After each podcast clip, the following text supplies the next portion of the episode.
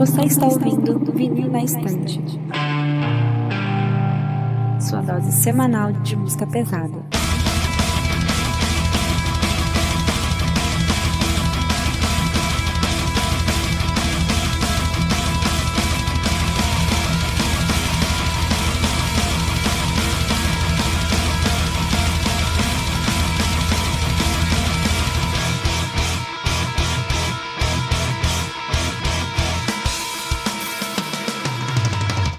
Eu sou o Sander. Eu sou o Daniel. Eu sou a Hanna. Eu sou a Helena. Eu sou a Isa. Eu sou o Ellerson. E estamos de volta com mais um episódio do VNA Podcast, né? Vindo Estante. Estamos aqui com uma mesa cheia de convidados hoje para falar de um assunto mega importante, né? Estamos aqui novamente para mais os nossos, nossos temas identitários, dessa vez para falar sobre pretos no metal. E temos uma mesa cheia de incríveis convidados. E eu vou pedir para cada um se apresentar por aqui. Então, primeiramente, Daniel. E aí, tranquilo? Nóis. Daniel, que é ouvinte nosso, né? Que tá sempre com a gente aqui na Twitch, no grupo do Discord. Então, bem-vindo aí. Valeu, meu nome é Daniel. É, eu sou de Santo Amaro, aqui na Bahia. E eu comecei a ouvir rock desde pequeno. Acho que minha memória me remonta, tipo, a seis, quando eu tinha seis anos de idade, mais ou menos. Quando eu comprei um, um disco do CPM 22. E desde então eu comecei a evoluir, né? Me, me apaixonei pelo heavy metal. E desde então me considero headbanger, apesar de que eu tenho duras críticas para headbangers mais tradicionais, mas ainda assim me considero headbanger. É, primeiramente, também gostaria de agradecer pelo convite. Sempre estou presente aqui nas gravações, acompanho o canal já faz algum tempo. Na verdade, desde o episódio do Alças. Para quem não sabe, eu sou muito fã do Alças. Grande episódio, grande episódio. Marco pra nós. Um episódio sensacional. E Hanna, muito bem-vinda. Espero que esteja bem. Como é que você tá? Fala galera, eu me chamo Hanna Paulino, sou cantora, é, atuo como entusiasta do rock e do metal desde os 16 anos de idade, sendo como frontwoman de várias bandas e também como produtora de eventos, apresentadora de eventos, é, resenhando sobre eventos de, de metal, de rock e metal no estado do Amapá, porque eu resido no Amapá, tenho 34 anos, sou mãe da maravilhosa Lohana Paulino, baterista, cantora, violonista, tudo mais, porque eu tô criando para ser uma headbanger. E, e é isso. Sou vocalista da banda de hard and heavy chamada Venice, que inclusive sigam aí no Instagram, arroba Band. E a gente tá para lançar já o nosso primeiro EP autoral, que vão constar três faixas, que eu acredito até final de 2021, primeiro semestre de 2022, já vamos ter feito o lançamento desse EP. Então, é, essa é a minha introdução. Beleza, lembrando que não só esse link que ela falou, mas o link de todo mundo vai estar aqui na descrição, então qualquer dúvida é só checar lá e clicar e seguir geral. E próxima convidada também temos aqui para apresentar a Helena. Seja muito bem-vinda, muito obrigada pela presença. Bom, que é isso, eu que agradeço. Muito obrigada pelo convite. Então, eu sou Helena, podem me chamar de Lele, que a galera me conhece sim. Eu sou formando agora em biblioteconomia pela Universidade Federal de Minas Gerais, para ser bibliotecária. É, estou me formando também no próximo ano, se tudo der certo, em pedagogia pela Universidade Cruzeiro do Sul. Sou entusiasta da música pesada desde meus 9, 10 anos ali. Eu fui emo, tá, gente? e e aí seguir nessa pegada de, de fazer todo esse, esse garimpo de pessoas pretas agora, né, na pandemia, principalmente na pandemia. É, de pessoas pretas na cena da música pesada e várias outros, vários outros gêneros. E, e descobri muita coisa bacana, diga-se de passagem. É, e esses, esses, garimpos, essas descobertas, essas análises que eu faço, às vezes meio malucas também, estão lá na Afro Headbanger no Instagram. Eu tô por lá como Afro Headbanger. Hum, beleza. E a próxima convidada, uma que quase foi membro nossa do podcast no início, né? Que a gente teve conversa de convite lá no início do podcast no ano passado. A Isa, muito bem-vinda. Oi, gente. Meu nome é Isa. Na internet conhecida como Menina Headbanger. Eu sou formada em comunicação, sou pós-graduada em marketing. Já, eu gosto muito de estudar, então, assim, a cada ano que você conversar comigo, eu vou estar fazendo algum curso de outra área. Eu, gosto, eu sou muito curiosa, né? E eu tenho Menina Headbanger há, sei lá, 10 anos. Eu acho que há uns 10 anos já que esse blog existe. Eu gosto muito de escrever sobre metal. E eu sou aquele tipo de headbanger bem chato, aquela pessoa que só ouve metal. sou eu. Eu só faço isso. Eu só ouço metal. Dificilmente você vai ver eu ouvindo outra coisa. Eu sou aquele bem, tipo, bem quadradinho assim, ó, que é trash, black, death, gothic e é isso. então, eu espero que a gente possa ter uma conversa bem legal aqui. E quem quiser me conhecer, arroba menina Headbanger. Só colar lá. E por último, o nosso chegado, praticamente membro honorário já, né? O Ellison, nosso brother lá do Twitch, é, Discord. E aí, mano, tranquilo? É nóis? Como é que você tá? Opa, fala aí, Sander, beleza? Então, galera, é, eu acredito que vocês já, já me conhecem aí, já participei do episódio da cena holandesa, o último episódio do cena black metal, né? Parte 2. Me chamo Ellison, pra quem não me conhece, tenho 25 anos, moro no Rio de Janeiro, é, sou fã de metal pesado, da música pesada, metal extremo, e inclusive eu participo de um portal né, na, na internet. É, estamos no Facebook, no Instagram, que é o Heavy Metal Manas, que é focado na diversidade é, de gêneros, é, sexualidade e tal. A gente tenta focar, trazer esse público para dentro do heavy metal, né? Também é, fazendo divulgações de bandas né, da comunidade LGBTQIA+. E tem nosso canal no YouTube que está meio parado, né? Pretendo a gente voltar aí a, a trazer mais conteúdo, mas estamos aí, nas principais redes sociais, é isso. E lembrando, né, novamente, que o link de todas as redes sociais do pessoal vai estar aqui na descrição, vai estar nos posts das redes sociais, vai marcar também, então siga todo mundo, acompanhe o trabalho deles, que é top. E como o Petro não tá aqui hoje, eu vou ficar com a tarefa de fazer a nossa, nossa propaganda, então lembra de seguir a gente, arroba Podcast, Instagram, Twitter e todas as redes sociais que estiver por aí. É, seguir a gente no nosso canal no YouTube, que tá rolando react, alguns cortes das nossas lives. E também no nosso grupo do Discord, quem quiser ter um contato mais próximo com a gente, bater um papo, de vez em quando tá rolando uma, umas reuniões para conversar, jogar alguma coisa e tal. E acho que é isso, sem muita enrolação, bora pro episódio.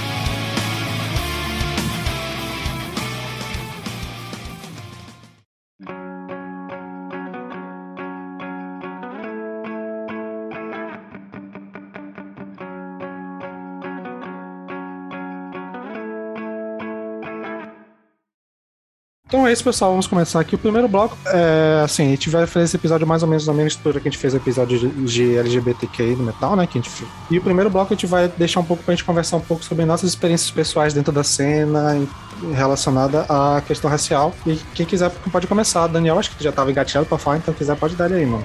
É, eu sou de uma cidade que fica próximo de Salvador. E aqui na minha cidade não tem uma cena de heavy metal. Tem uma cena muito underground de rock, mas uma parada um pouco mais alternativa. Enfim, quando eu fui estudar, eu, eu sou formado em Direito, a, acabei de passar na, no exame da ordem. Quando eu fui estudar em Salvador, aí eu tive o contato com a cena local. E o que eu posso dizer em relação ao racismo é que eu não presenciei de uma forma direta é, nenhum caso explícito de racismo. Eu vejo da seguinte forma, como algo é, meio que segregador da falta de acessibilidade do preto. E isso faz com que afaste o preto do mundo do heavy metal. Seja por meio da, do idioma, porque infelizmente a maioria das, das músicas são cantadas em inglês, e por questões socioeconômicas, infelizmente as pessoas pretas que são majoritariamente pobres no nosso país não possuem acesso né, a ao estudo de uma língua estrangeira. E a falta de representatividade de pretos também é um fator que afasta. Ainda assim, eu tive a oportunidade de conhecer alguns pretos na cena de Salvador. Tem o Silvio Libório, que é o guitarrista da Behavior, uma banda de death metal que faz um trabalho bem interessante. E tem uma, é, uma banda também ultra mega hiper famosa na cena underground, que é a Mystifier. Inclusive, eu acho que vamos comentar da, da Mystifier posteriormente. E tem Beelzebub, que é o guitarrista, já foi baixista também, é o principal nome, né? Do, é, o, é o fundador e líder da banda. Mas é isso, eu vejo. Eu nunca senti na pele um racismo explícito na cena de Salvador. Agora eu gostaria de contar uma situação bem constrangedora que, que, eu, que eu vivenciei em Salvador, que foi o seguinte. É, na minha faculdade, eu tinha o costume, obviamente, de utilizar trajes de bandas de heavy metal. E quando eu entrei na sala, certa vez, o professor de filosofia, filosofia do direito, é, ao me avistar, ele perguntou de onde eu era Aí eu disse que eu era de Santo Amaro, da Purificação, uma cidade do interior. Ele disse que, que conhecia essa cidade e que eu, por ser preto e, e ser dessa cidade, eu não poderia ouvir heavy metal. E isso foi uma situação que, infelizmente, causou um certo uma certa repulsa né, pela fala dele. E ele era preto também. Era como se todo preto tivesse que ouvir samba, hip hop, enfim. Mas eu tô aqui para provar que preto pode ouvir sim metal, pode ouvir o que quiser. E é isso. Eu quero fazer um recorte dessa frase do Daniel sobre esse impacto que foi dentro da academia de direito. Eu eu já fui bacharelanda em direito, abandonei durante a pandemia e até mesmo porque é um mercado muito é, inchado aqui no Amapá. Balança uma árvore e cai 10 bacharéis em direito. E eu sou cantora e quis realmente me dedicar à minha arte. E, além de tudo, a minha arte virou minha profissão e a minha maior fonte de renda. É, mas esse recorte de um professor de uma academia é, virar para um universitário e dizer que você não pode escutar determinado gênero e, e assim, a gente sendo da mesma cor, né? A gente sendo da, da do mesmo seio ali, de tudo, da, da mesma gênese, é muito sensível e, acima de tudo, é falta de conhecimento a respeito do rock and roll, né? Porque nós que estamos aqui, nós que, que fazemos parte dessa mesa aqui de conversas, nós sabemos que a origem do rock and roll é uma origem preta e que foi embranquecida durante os anos, é, colocando figuras de reinado brancas, né? Então, isso demonstra o quanto a gente ainda tem que ser militante dentro de uma cultura que veio da nossa cultura. É muito triste, eu lamento muito o Daniel ter passado por isso e quero parabenizar pela OAB. É, que seja um advogado militante, eu, eu queria ser uma advogada militante, atuante, e conseguir chegar de turbante, de black, de dread, de box braid, à frente de um juiz. Então, eu espero muito que tu, dentro dessa caminhada toda acadêmica e agora que vai partir para a militância, acredito eu, é, para militância na advocacia, que tu chegue com as tuas raízes e com todo todo o teu poder preto e chegue lá e dobre mesmo a língua das pessoas como é, tu teve que fazer dentro da tua, do teu ambiente de estudos por um professor que, acima de tudo, era um professor preto, porém sem conhecimento diante das coisas que os pretos fazem dentro da sociedade.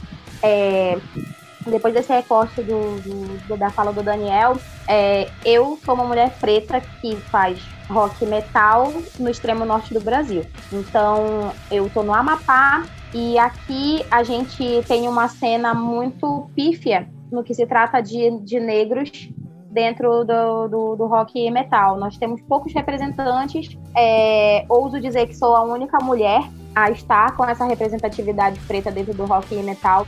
E além de tudo, de rock e metal, eu sou uma profissional da música. Eu vivo inteiramente, pago todos os boletos, e não são poucos, com música.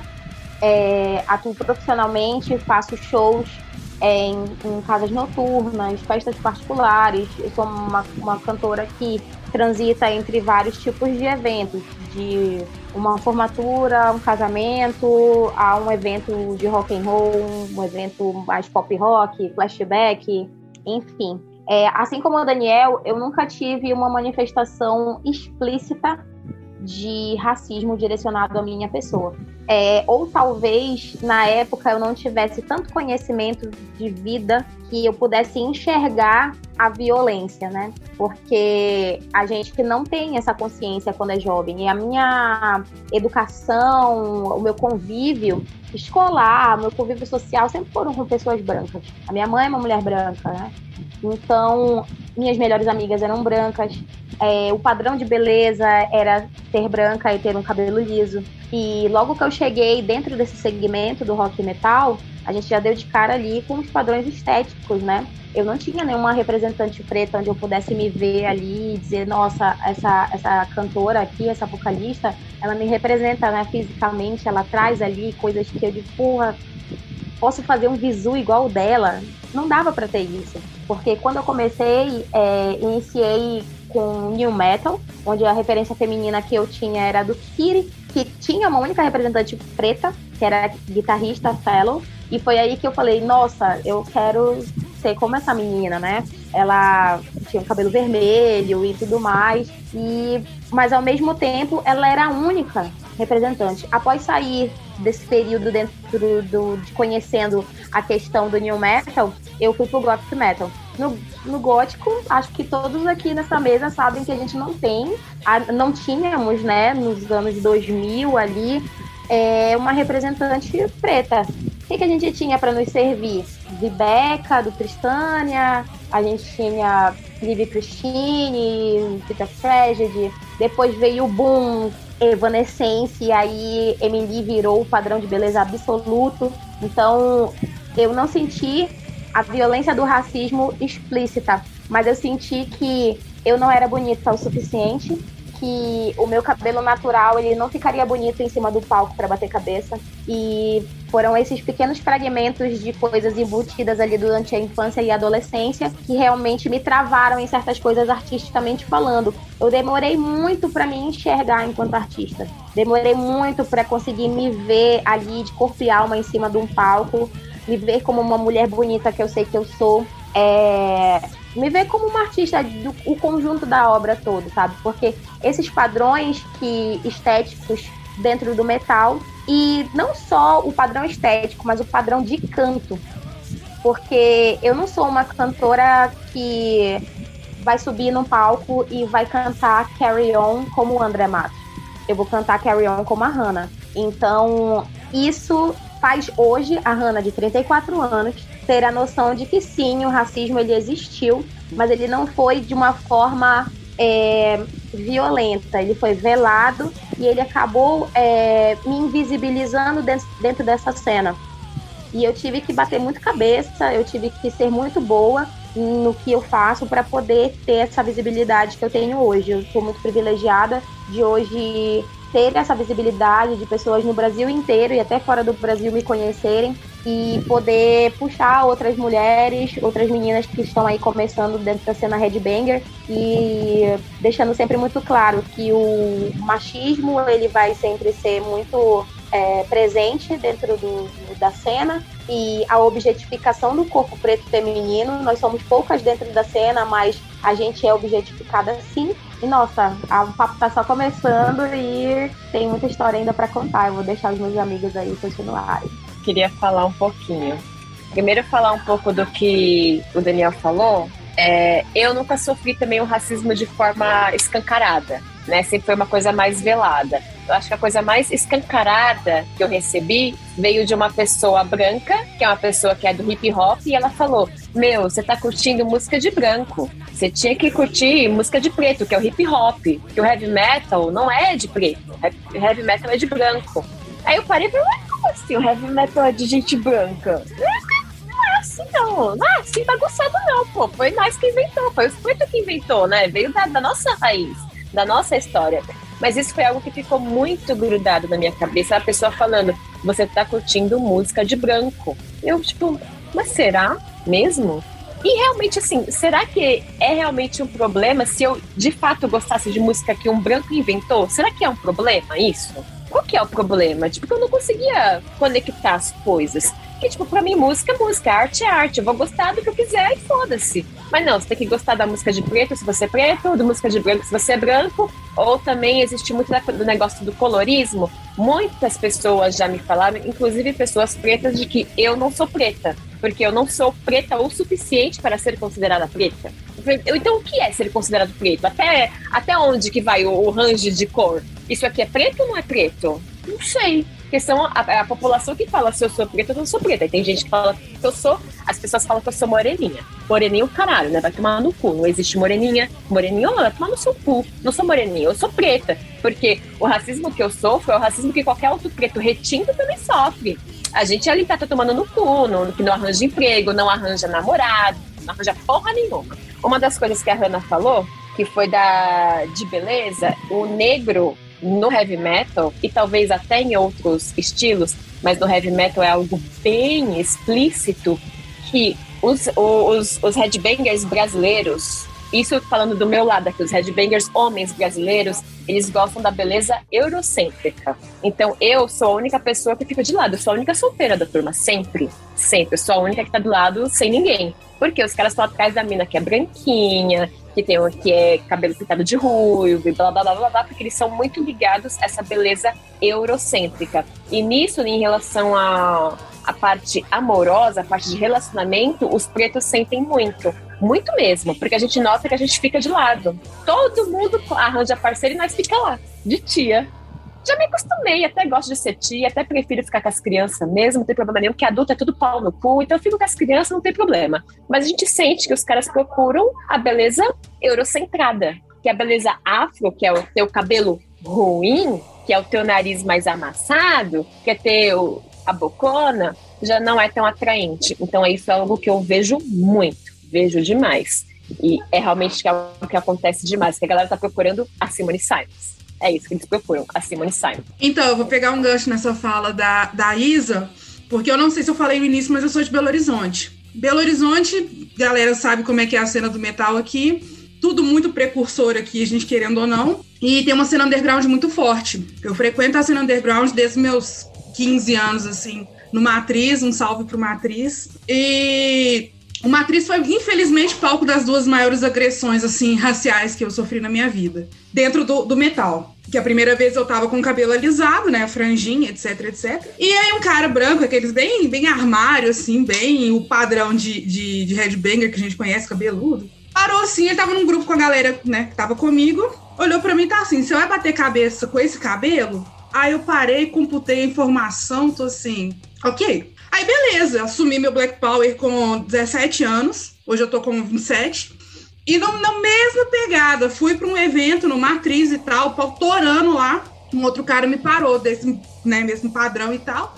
E perguntou se eu ia bater cabeça com o meu cabelo. Meu filho, vocês decidem o que, que vocês querem, pelo amor de Deus, sabe? Então, assim, eu tava contando esse caso esses dias também, né, pra uma galera. E aquela coisa, se você tá embranquecido, seja lá em qual recorte da sociedade a gente estiver falando, tá ruim. Se você assumir seu traço, seu traço preto, seu cabelo afro, nariz narigão, tá ruim também. Então, assim, vou assumir meus traços, que o IP é muito menor, e, né, e é o que eu nasci, gente. Eu nasci assim, e é isso. O que eu ia pegar de gancho na fala da Isa sobre relacionamento é exatamente isso daí.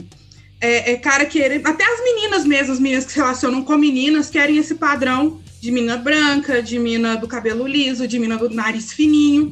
E aí, muitas de nós, eu já ouvi falar de gente que chega na Afro Headbanger falando, até os meninos mesmo, os meninos pretos, falando, é que são pontes para esses amigos brancos chegarem nas pessoas que eles querem ficar. A gente que é preto chega, né, eles chegam na gente que é preto e falam, então, quero ficar com aquela menina ali e tal, e às vezes a gente tá afim daquela pessoa que ele tá afim também, chega nela pra mim e fica com a cara de taxa, tipo assim, então, irmão.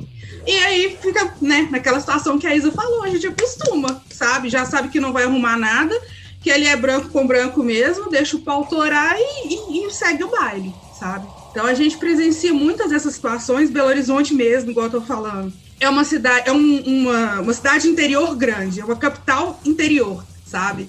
Então, muito do racismo ainda rola solto aqui, o meio underground, que é um recorte da sociedade, como eu falei, reflete nisso, né? A gente vê muitas das bandas com integrantes brancos, assim, eu falo que 90% das bandas aqui de Belo Horizonte são só e somente só com integrantes brancos. É, vez ou outra a gente vê um com integrante preto e a gente fica, nó, que doido, a gente sente mesmo que, que é bacana, que é interessante a gente perceber aquilo, que a gente está ali, que, que a gente está ocupando aquele espaço ali. Que mesmo que se fosse branco, se fosse um, uma, uma música, igual a Isa falou, uma música branca, é interessante a gente estar tá ocupando aquele espaço ali, né? Porque é uma perspectiva diferente, é uma pessoa preta num, num espaço majoritariamente branco, né? É político, nosso corpo é político. Então é, é uma coisa que eu pus na minha cabeça quando eu comecei a fazer esse garimpo das bandas na, na Afro Headbanger. Porque às vezes, pô, eu gosto muito de uma banda que ela é toda branca, por exemplo, isso na minha cabeça. E aí eu paro e penso, será que isso é um problema? E eu cheguei à conclusão, né, com, com as minhas maquinações aqui, que não, na minha cabeça não é um problema. Porque, igual eu falei para vocês, é uma pessoa preta, é uma mulher preta, né? Eu, mulher preta, ocupando um espaço majoritariamente masculino, majoritariamente branco, cisgênero, né? Então, é, é, é muito louco, é muito louco a gente tá lá falando sobre bandas, a galera se, se refletir na gente, tipo assim, não, que doido, você é uma mina preta e tal. Muita gente chega no, no direct da Afro Banger falando, pô, eu voltei a ouvir música, né, ouvir música pesada por sua causa, muita banda que você fala que eu não conhecia, e eu tô me vendo na banda e eu fico, tipo, toda derretida, toda, toda emocionada mesmo, porque se fosse a Helena, sei lá, dos 15 anos, vendo isso daqui, ia ficar tipo, meu Deus, tem gente preta no metal, sabe? É, é, bem surreal, assim, a gente perceber esse tipo de coisa, perceber esse, esse apagamento preto no movimento que é originalmente preto, né? Então, é, eu nunca pre presenciei um racismo comigo, entendeu? Dentro da cena do metal. É, eu já vi tanto pessoalmente e virtualmente acontecendo com outras pessoas, né? É, inclusive de um amigo meu né, que é preto, que toca numa banda de black metal, que é, lançou até uma demo ano passado. Aí a banda dele foi publicar um vídeo. Eu lembro que ele sofreu ataques racistas, é, porque parece que o som dele. É, é, menosprezaram o som dele pelo fato dele ser preto. Né? Ainda tem muito disso dentro do metal extremo, de ver pessoas usando a maquiagem da internet para é, ser racista, né? Mas voltando sobre é, o assunto cor, né, eu, eu sou filho de um homem preto, uma mulher branca, tem tonalidade de pele que algumas pessoas chamam de moreninho, é, ou pardo. Assim, eu sou um homem preto. Eu falo que eu sou preto, apesar da minha pele mais clara, eu me identifico como um homem preto. E eu tenho muito orgulho das minhas raízes africanas, né? Tanto que eu pratico a fé de, de religião é, afro-brasileiras. E assim, eu tô todo dia, né, comentando sobre com as pessoas, assim, sempre que dá falar sobre a origem do metal, dentro, a origem do rock, qual foram as influências, né? Porque eu vejo ainda muita gente ligando a o rock ao tom de pele ou um gênero musical a um tom de pele, né? É, de uma forma, eu gosto de rap, por exemplo, falando, nossa, você gosta de rap, você é som de preto. Ah, tá, mas eu sou preto, né? Mas, ah, não, você é pardo. Me manda essa, você não é preto, você é pardo. Cara, isso me dá muita raiva, inclusive. Eu falo, cara, o som não tem cor, entendeu? E eu me identifico com, a, com, com o meu tom de pele da forma que eu, que eu, que eu, que eu me sinto confortável, sabe?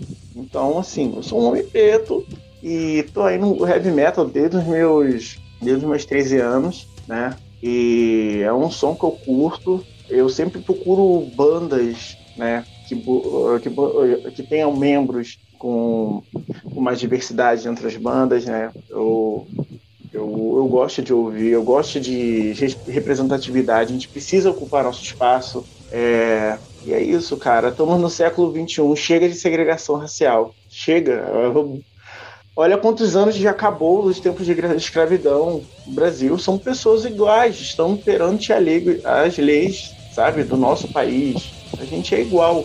Bora respeitar o, o coleguinha, entendeu? É isso que eu queria comentar.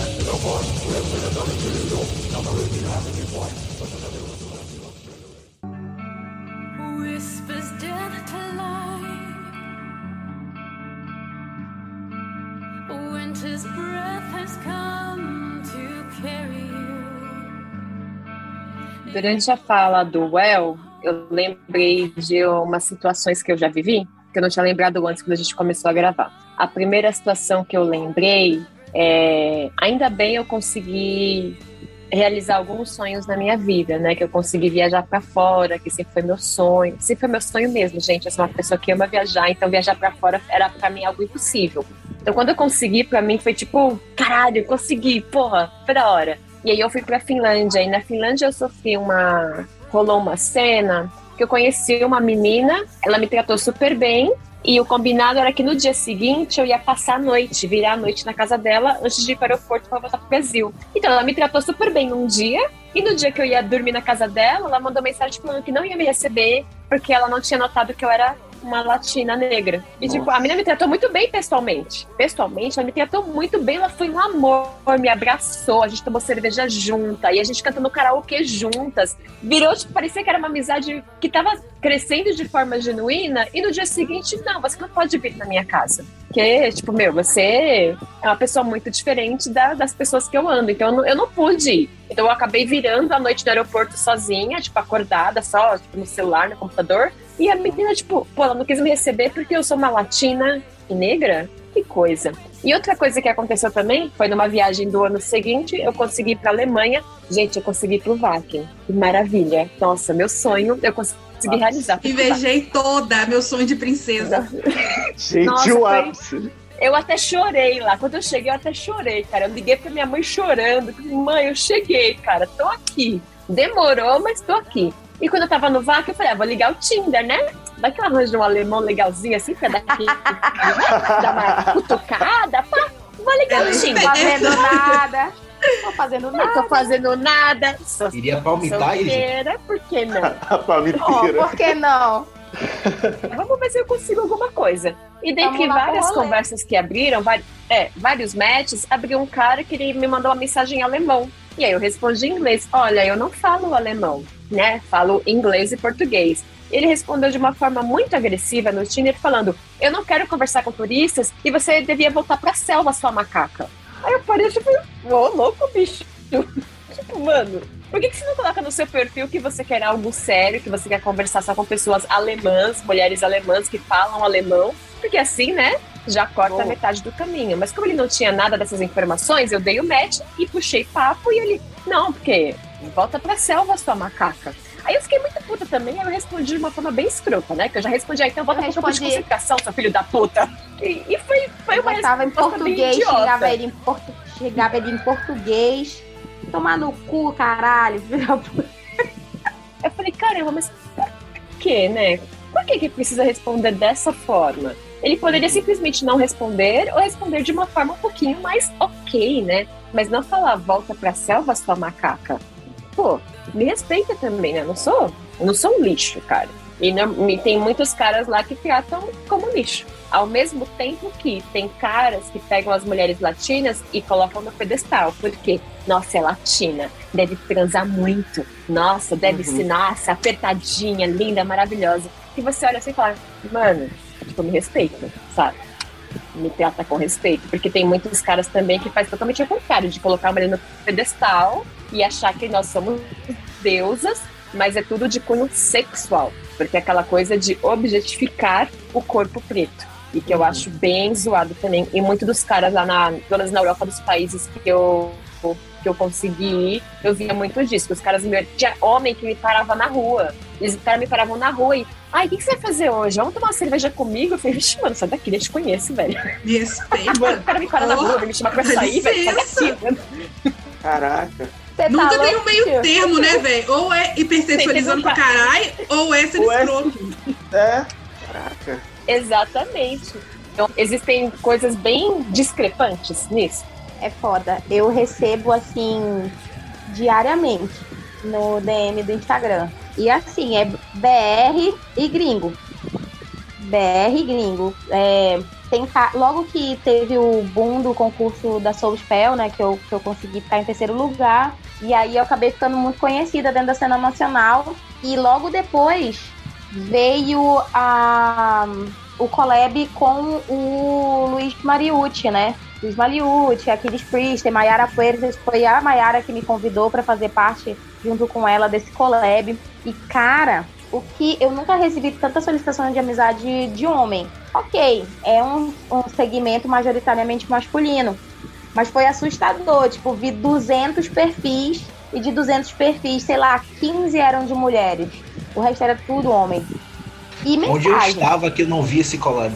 Tá lá no YouTube do Luiz Mariucci e do Aquiles Priester. Foi, assim, uma coisa absurda. A Mayara, ela, é- eu tenho muita Ficou gratidão. A caralho. Mayara, Mayara um sempre, assim, Né, extremamente agressivo. Ela agregou muito ao som do Torture Squad. muito. Eu sou suspeita pra falar da Mayara, porque ela que cuida da minha carreira, né, em São Paulo. É, me apresentou para porrada de gente, assim, influente. E com ela eu tive a oportunidade de trocar ideia pessoalmente com o Luiz Mariucci. Então, e a, e a Fernanda Mariucci também, que é a esposa dele. E assim, vem um outro collab aí, que é com o Luiz Mariucci e uma, uma galera muito bacana. E já tá tudo gravado, só tá faltando Dona Mayara soltar. Mas dentro desse, desse, desse lance todo que foi incrível e tudo mais, que a gente fez de Never Understand, foi o aniversário de 50 anos do, do, do Luiz Mariucci e tal. E, cara, do cara mandar mensagem para mim assim no, na DM, falando assim, sonhei com você. Eu, Querido, você sonhou comigo, uma menina que tu viu, sei lá, apareceu um minuto na tela do, do YouTube. Nossa. E... Eu já mando pro terapeuta, filha, procura psicólogo. Eu falei assim, assim eu espero que não tenha. Eu, eu respondo bem, bem, assim, sou bem tranquilinha, sou super educada, tudo mais. E aí eu falo, cara, que inusitado, né? Mas você me conhece da onde pra sonhar comigo? Aí ele fala que me viu no clipe, tal, tal, tal, e toda aquela historinha de macho querendo. E assim, é diariamente, diariamente. Atualmente tem um gringo, que inclusive é de uma banda bem famosa, uma banda mainstream. Banda mainstream. Manda mensagem pra. Depois me manda. É. Começou, tem que terminar, já queremos saber. Fofoca contada pela metade mata fofoqueira. Momento TV Fama. Não é isso, bomba, Já. bomba, bomba. Não, é, é um guitarrista. E aí ele já me seguia em tudo, só que eu não seguia de volta. Disse, pô, o cara é guitarrista dessa banda aqui, legal, tá me seguindo, né? Eu segui de volta. E aí ele começou a reagir em todos os meus stories. E ele vê que eu faço muita gig, muito show e tudo mais. Aí ele começou a, tipo, ah, nossa, você tem uma rotina. Muito assim. Aí eu- essa semana ele mandou assim. Your voice, your outfit, eh, your smile, goddamn. Eu, oi. Eu disse, gente, Olha, amiga, errado ele não tá, viu? Falou a verdade, pelo menos. Apenas os fatos, né? Aí eu, elo- eu agradeci o elogio e tudo. Não, o cara é, é, é um padrão headbanger é bonito, cabeludo, guitarrista, toca numa banda foda. De, de, de black metal, banda de black metal. Aí, tipo, eu vou dando spoiler aos poucos. e assim, até o momento, ele tá de boa. Mas eu já tô prevendo de que a conversa vai dar uma virada, sabe? Pra uma coisa mais, tipo, uau, é a gostosa brasileira, negra brasileira. Eu espero que não vire nisso. Porque a maioria, principalmente BR, assim, cara, o Brasil, assim, realmente no é, limite é uma coisa que ri na cara, né? E os caras abordam de formas, assim, absurdas. Absurdas, de mandar fotinho, assim, tomando cerveja, falando, vamos tomar uma cerveja junto. Eu, ah, não, obrigada, eu tenho em casa. É, tento ser simpática com todo mundo, porque afinal de contas eu sou ar- artista e aos poucos quero me tornar cada vez mais pessoa pública, mas isso não dá, não dá abertura pro cara pegar e ficar me cantando 24 horas. Olha, tem gente que me canta 24 horas, tá? Eu posto um story, a pessoa reage, é, é, reagir é muito legal e tudo mais, mas é reage e faz um comentário. É uma linha muito tênue entre o elogio e o assédio, né? É, uma, é muito tênue. Porque você não sabe até que ponto você pode ser educada com a pessoa e onde que ela vai ali ultrapassar o teu limite de respeito né, nessas abordagens. Mas assim, é diariamente, diariamente. E aí eu me pergunto, né, tipo, a Hannah mais, mais nova e tudo mais, será que um cara desse ia assumir uma menina de banger? Acho bem difícil. Quase improvável, assim. Porque a gente Hannah, acaba ficando dentro não dessa coisa assumem. do. Não assumem. Não assumem. Não assume e vai ficar atrás. Vai ficar atrás querendo só na mocada três horas da manhã. Exatamente. Tipo, ah, vamos, vamos mandando mensagenzinha de madrugada e tudo mais, sabe? Eu tô bem, assim, é um pouco cansativo. É um pouco, não, é bastante cansativo. Porque eu não tô na internet. Tanto que, assim, eu, eu, eu tenho minhas qualidades físicas. Eu não sou uma mulher padrão, eu não sou uma mulher magra. Mas eu sei explorar me- meus pontos fortes assim, para fotos e vídeos. Mas, cara, é um negócio assim que não te dá abertura. Não dá abertura, homens. Entendam, isso não dá abertura. Não, tu muito me invasivo. abordar. É muito invasivo. Tem caras, tem caras, principalmente no meu Facebook, né? Que tem esse negócio da pessoa te seguir agora, né? Então isso acaba deixando tudo aberto. E aí o cara vem no Messenger. Um dia desse o cara me mandou uma mensagem: Amor, lê minhas mensagens. Eu, hum, nem te conheço, mó cara de fake. É, bota foto, foto de, de headbanger cabeludo e pensa que a gente vai falar uau, né? É muito. É um negócio assim, eu fico nessa coisa, eu acho engraçado pra caralho, mas ao mesmo tempo eu tenho raiva pra caralho. Porque é engraçado porque o cara passa vergonha no crédito e dá raiva pelo fato de que tu não consegue filtrar aquilo. Aquilo já vem na tua cara, já te estapeia e tu não tem mais o que fazer, porque já aconteceu. Você já leu a mensagem que foi invasiva, já leu a mensagem que te é, é, objetificou, sabe? Sim queria falar duas coisinhas, Ana. A primeira coisa é que você falou que você não é padrão e tal. Eu queria te falar que eu acho você maravilhosa. Eu queria muito ser ao menos bissexual para pegar você, porque olha, que mulher. Desculpa. Que puxa, que Desculpa, puxa vida, viu? gosto de. Ah. Poxa vida, é aquele Infelizmente, momento que, que a pessoa assim, a pessoa diz assim, puxa vida, gosto de homem, que merda, né? Não, gostar de homem é uma merda. Desculpa, mas meninos, uma coisa que mas eu é falar que a... Fala, amiga. Compreendo perfeitamente. Você. Uma coisa que eu queria falar que é, é como eu lido hoje com os homens, principalmente com esses homens que são mais escrotos, como eu lido com os homens hoje, sendo escrota de volta. Não tô nem aí. Eu sou muito escrota mesmo. E quando os caras falam, ai, você tá sendo escrota, eu respondo, isso é reparação histórica, querido.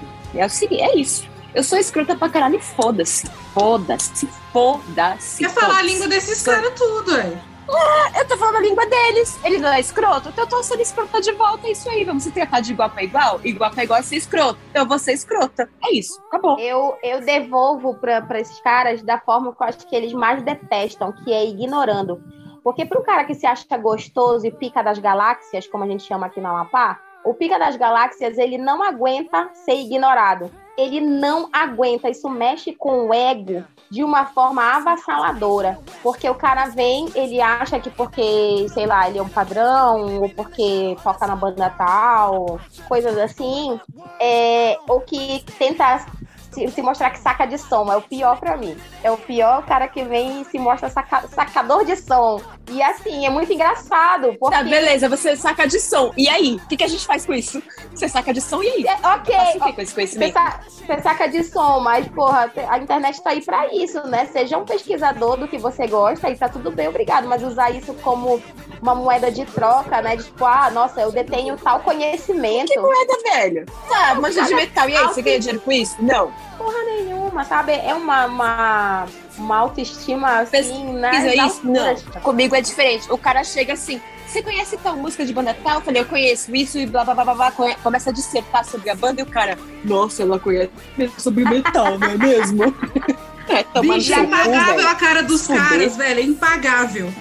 Não, o cara fica muito besta, porque eu sou cantora. Aí o cara chega comigo e assim, pessoas que não são do meio do rock metal. Ainda tem mais essa, né? Eu tenho que conviver ainda com o outro lado da moeda. E aí a pessoa chega e fala assim: Nossa, você canta metal? Pensei que você cantava MPB, samba. Ué, mas e o que que teria de tão absurdo, né, em cantar metal ou cantar MPB e samba? Porque eu tenho que estar ali dentro da, da, da, da fórmula, dentro do rótulo que você acha que eu pertenço, né? Aí o cara vem conversar. Só que ele acha, aí beleza, a pauta é, ela gosta de rock, eu vou pegar tudo de rock. Só que assim, cara, eu não gosto só disso. Isso não me fez a Hannah artista. O rock é uma parcela do que fez a Hannah artista, do que fez a Hannah cantora. E aí o cara vem com papos assim, super cabeça pequenininha. E eu digo, poxa, mas eu gosto de Backstreet Boys, assim, então acho que aí eu corto a conversa, sabe? Corto a conversa com uma resposta bem besta, mas que ao mesmo tempo o cara fica sem saber como reagir. Porque o cara vem com um discurso de Headbanger True 666. E aí eu venho assim, poxa, mas eu gosto do N5, Backstreet Boys, da Britney. Mas comigo normalmente é o contrário. O cara vem, tipo, ai, ah, tem essa banda de rock já falei que você gosta de metal. Eu olho assim e falo, que bosta, velho. Você vai perder meu tempo com essa merda? Se fuder. Eu quero ouvir metal, quero ouvir Slayer, de Slayer cima. Se for de Slayer pra baixo, eu não quero, não. E pode, pode enfiar no seu. Não, velho. Porque eu sou Se ah, assim. você gosta de rock, Isso, vai. gente, é, é, eu sou é assim. de hot. Aí o cara vem aí, vamos puxar. É, vamos, vamos puxar do CPM 22, pra mim, tipo, não. Eu sei que alguém aqui falou de CPM 22, mas, tipo, pra mim é, não, eu não vou. CPM 22, eu não saio do meu sofá, desculpa. Não vai rolar. Foi Daniel. Foi minha Daniel. Vocês ainda tem alguma coisa pra falar sobre esse primeiro bloco? A gente pode passar já pra segunda parte? Acho que pode, eu gente. gostaria Já de tá. Então pode ir, Daniel. Pode Não, ir então vai, vai. É vai. porque é o seguinte, eu comecei falando que eu nunca senti na pele é, um racismo explícito, né? Mas na verdade eu tava me referindo à questão da injúria ra- racial. Mas eu acho que o racismo interferiu drasticamente na minha autoestima, na construção da minha autoestima. Inclusive, eu nunca me relacionei com uma mulher headbanger. Eu sempre fui deixado de lado nos rolês. E só agora, aos poucos, que eu tô começando a me abrir um pouco mais em relação a isso. Mas eu acredito que é violento o fato de você consumir apenas músicas de branco. Aos poucos, é claro, com pesquisas, eu acabei conhecendo negros e acho super importante debatermos essa questão da representatividade. Mas, infelizmente, é, um, é algo que, que está presente em pretos que gostam de metal. A partir do momento que você consome música de branco, isso afeta a tua autoestima. Por isso que eu falei que quando eu comecei, eu tive esse enfrentamento da questão da minha aparência, porque é, era o gothic metal é marcado por mulheres europeias, né? Então tinha a loira, tinha a morena. A morena é bom deixar ressaltado aqui que morena é uma pessoa de pele branca e cabelo preto. E Eu odeio esse porque, termo. né? Odeio. Eu odeio. Que nem pardo. Eu odeio pardo. A palavra pardo. Pardo é papel, gente. Pois é. E aí é foda, porque tem, tinha a loira morena, aí depois veio a ruiva, e isso virou o padrão de beleza. Então, como que ia uma menina pra cantar Within Temptation no palco, toda trevosa, e era, era assim, um enfrentamento muito grande. Meu irmão cantava comigo. E o meu irmão também era do, do mesmo segmento do, do gothic metal, é, foi a primeira paixão dele, assim, de, de música. E o meu irmão, ele queria usar saião, ele queria se maquiar, e era muito complicado, porque as pessoas, a, pro, pro lado dele ainda era um pouco pior, porque ainda tinha, além do preconceito é, racial, estético, ainda tinha um, um, a homofobia ainda tinha um preconceito LGBTQIA mais fóbico, sabe? Então, é, de chamar de Vera Verão, de coisas assim, entendeu? Então, era. É uma coisa que, que não- quando eu digo, como, como tu também falaste, Daniel, é, eu nunca tive a injúria racial. Mas o racismo, ele sempre esteve presente, acho que para todos nós aqui da mesa. Ele sempre esteve presente em pequenas ações que fizeram com que a gente ficasse invisibilizado socialmente. É aquele cara que não me deu bola e que prefere ficar com a menina branca. É aquela banda que não quis, que eu, eu tenho um relato desse na minha vida. Uma banda que eu fiz teste. Nitidamente eu era a melhor vocalista pro posto da banda, mas eu não entrei pra banda porque tinha uma menina branca padrão que se encaixaria naquela banda esteticamente falando. E até pegando, até pegando um gancho do que a Hannah acabou de falar, e uma parada que eu até comentei no episódio que a gente falou sobre LGBTQ, né? Que é é, boa parte, às vezes, até o que, eu- usando a minha experiência pessoal, é de um afastamento ao ponto de eu não me envolver com a cena diretamente. Tipo, eu não tenho amigos dentro da cena, eu não consumo muito perto. Eu vou em show de vez em quando, mas sempre que eu vou ao show, eu ia em show, eu ia sozinho, ia lá pro show depois que terminava e ia embora, tipo, eu não permanecia, não habitava o espaço, porque eu nunca me sentia à vontade de estar lá, porque não parecia, é, tipo, sempre sou meio hostil ficar por perto e tal. E é curioso porque, por exemplo, aqui em Manaus, eu não sei como funciona na cidade de vocês, mas assim, pelo menos a parte underground, tipo, a, o público quase sempre do rolê underground é muito raro tu ver gente branca. Porque aqui em Manaus tem pouco, tipo, tirando tipo um rolê de show de banda gringa e tal, até tu consegue ver mais, mas no rolê underground é bem, ma- é bem difícil. Então, ainda assim ainda rola essa coisa, porque quem tá no palco normalmente não é. Então, quem tá no palco é realmente as bandas, são tudo de banda e tal, mas o público não é- nem é, é normalmente assim. Mas ainda assim sente essa coisa de, tipo, não pertencimento, porque aí tem um rolê do meu caso também de ser LGBT, então tem mais essa soma aí de eu não, não conseguir me envolver porque eu tenho, tipo, eu tive sempre esse bloqueio de me envolver com amigos que, sou, que a partir do momento que eu soubesse que eu sou LGBT tivesse uma relação homofobia, então, tipo, eu sempre ah, tive um afastamento, assim. Eu fui. Eu, eu via, mas não ia tanto. Eu ia no show, tentava apoiar e tal, mas eu não tenho amigos no geral, assim, assim. Eu, tipo, fui conhecer pessoal de metal no Twitter, praticamente. Eu queria perguntar pra Helena se ela já sofreu alguma injúria mesmo, um negócio mais direto. Porque eu vejo que a Helena ela passa coisas bem mais bem mais embasadas do que a gente está conversando aqui. Eu queria saber se ela, em si mesma, ela própria, já sofreu. Na maioria das vezes são só os olhares, assim, que a gente percebe, a gente sabe como é que é. Né? A galera olhando em cima e embaixo, assim. É, já falaram também, eu acho que foi o Daniel que falou no relator também aqui, de de gente falar, nossa, mas se ouve essas músicas de branco, você deveria estar ouvindo samba. Desse naipe também. Agora, uma coisa mais incisiva, assim, igual vocês estão falando, foi mais essa questão do meu cabelo. Que é esses dois episódios que eu contei aqui, que, né, que eu falei que nunca tá bom. Mas fora isso que eu esteja lembrando, assim, uma coisa de me chegar, ah, macaco, não sei o que, em, evento, essas coisas, não. Dos males o menor. É verdade. Sinta-se acolhida, viu, Lili? Tamo junto. Tu, tu, você faz um trabalho super necessário. Ô, oh, velho, que isso, Profunda valeu. admiração. Nós todos aqui somos necessários, é igual a gente tá falando, é todo mundo político pra caralho aqui, sabe? São todos corpos políticos, né? Então, nossa, nossa existência, nossa resistência é necessária. Ah, sem dúvida.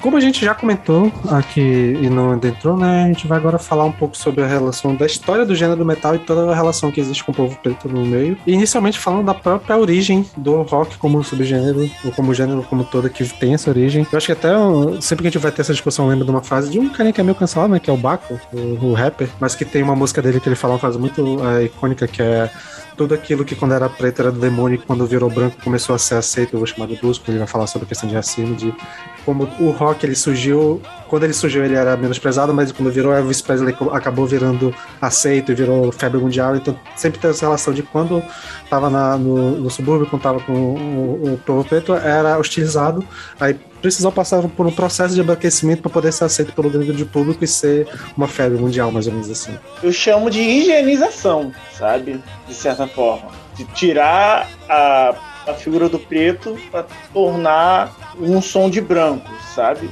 E assim, se você abrir o Wikipedia agora, se pesquisar, por exemplo, sobre Elvis Presley, é, você vê lá é, descrevendo que ele é o, o, o primeiro a a difundir o rock no, no, mundo. Cara, já existia muitas outras artistas antes dele. Ele, a única coisa que ele fez foi é copiar aquilo que já tinha, já estava sendo feito muitos anos atrás, sabe? Esse processo de higienização, ele aconteceu também pegando a fala do, do, do El, é, em todos os segmentos, principalmente dentro da música brasileira.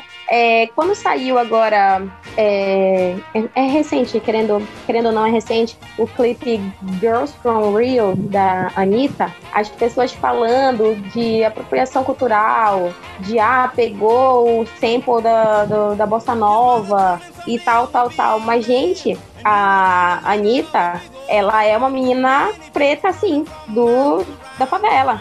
E para quem não conhece de música brasileira, e falar isso é uma besteira absurda, porque a bossa nova passou pelo processo de higienização. As pessoas que tocavam é, instrumentos de percussão nas ruas, elas eram presas por um crime que foi recentemente, recentemente o Daniel tem mais propriedade para falar, que era o crime de vadiagem. O crime de vadiagem saiu muito recente, eu acho que foi na, na nova Constituição, né? O que, que é o crime de vadiagem? Porque eu o crime acho que era eu criminosa você... o tempo todo da minha vida. a vadiagem, a grosso modo, vadiagem era aquela galera que ficava fazendo roda de samba, é, e que eram capoeira, majoritariamente pessoas negras, pessoas da, da periferia. E aí, tocar um pandeiro, se tu tava passando na rua lá em 1940, e tu passar com um pandeiro na mão, tu era preso por vadiagem. Tecnicamente chamamos de abolitio crimes. É quando uma conduta deixa de ser considerada crime, né, perante a sociedade. Isso. Mas eu não sei lhe informar qual foi o ano que houve essa abolition crimes. Se eu não me engano, não sei se estou falando besteira, mas se eu não me engano já foi na, na, na CF de 88. 88, né?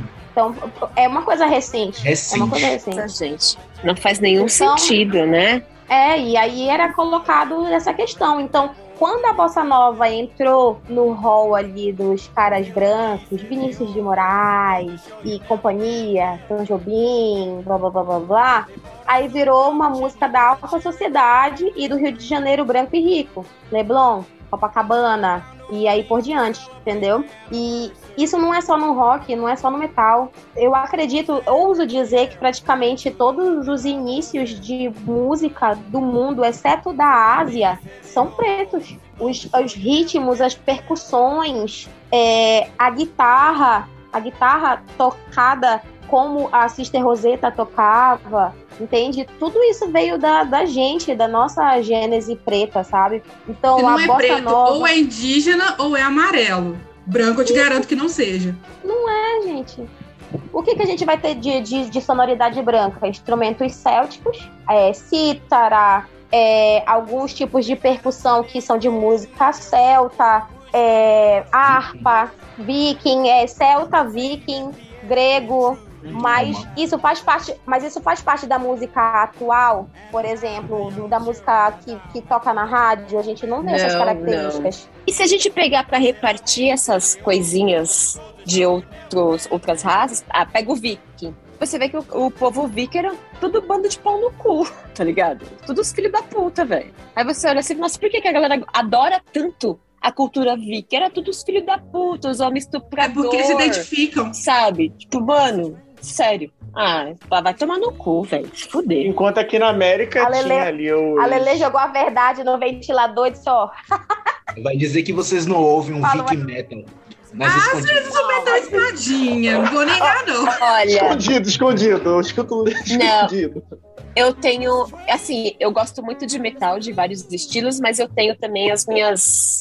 Os quadradinhos, né? Assim, de, da, parte, é, da parte de Viking, eu chego no máximo no Amon Amarth. Cheguei no Amon Amarth, parei ali. De resto, eu não vou pra mais. Mas eu sei que, tipo, no metal tem outras coisinhas, assim. Por exemplo, as bandas que são muito felizes, tipo o Rhapsody, o Dragon Force, essas coisas muito felizes, muito floridas, gente, sério, coloca pra eu ouvir, de verdade. A vida é a gente Pra mim tomando não dá. Então coloca o Doom Metal pra tocar, coloca o Doom Metal pra tocar, porque essa é a realidade. A realidade da A realidade é tristeza. triste. Essa é real. É triste. Ah, Agora vai colocar um eu sou fã episódio do lá, rock mano. triste. Eu sou fã do rock triste. Ô, Glória. Não, é Eu sou uma fã incondicional de new wave, pós-punk e tudo mais. Então eu gosto de músicas felizes com letras tristes. E aí, mas Deus- na época, quando Tears for Fears, por exemplo.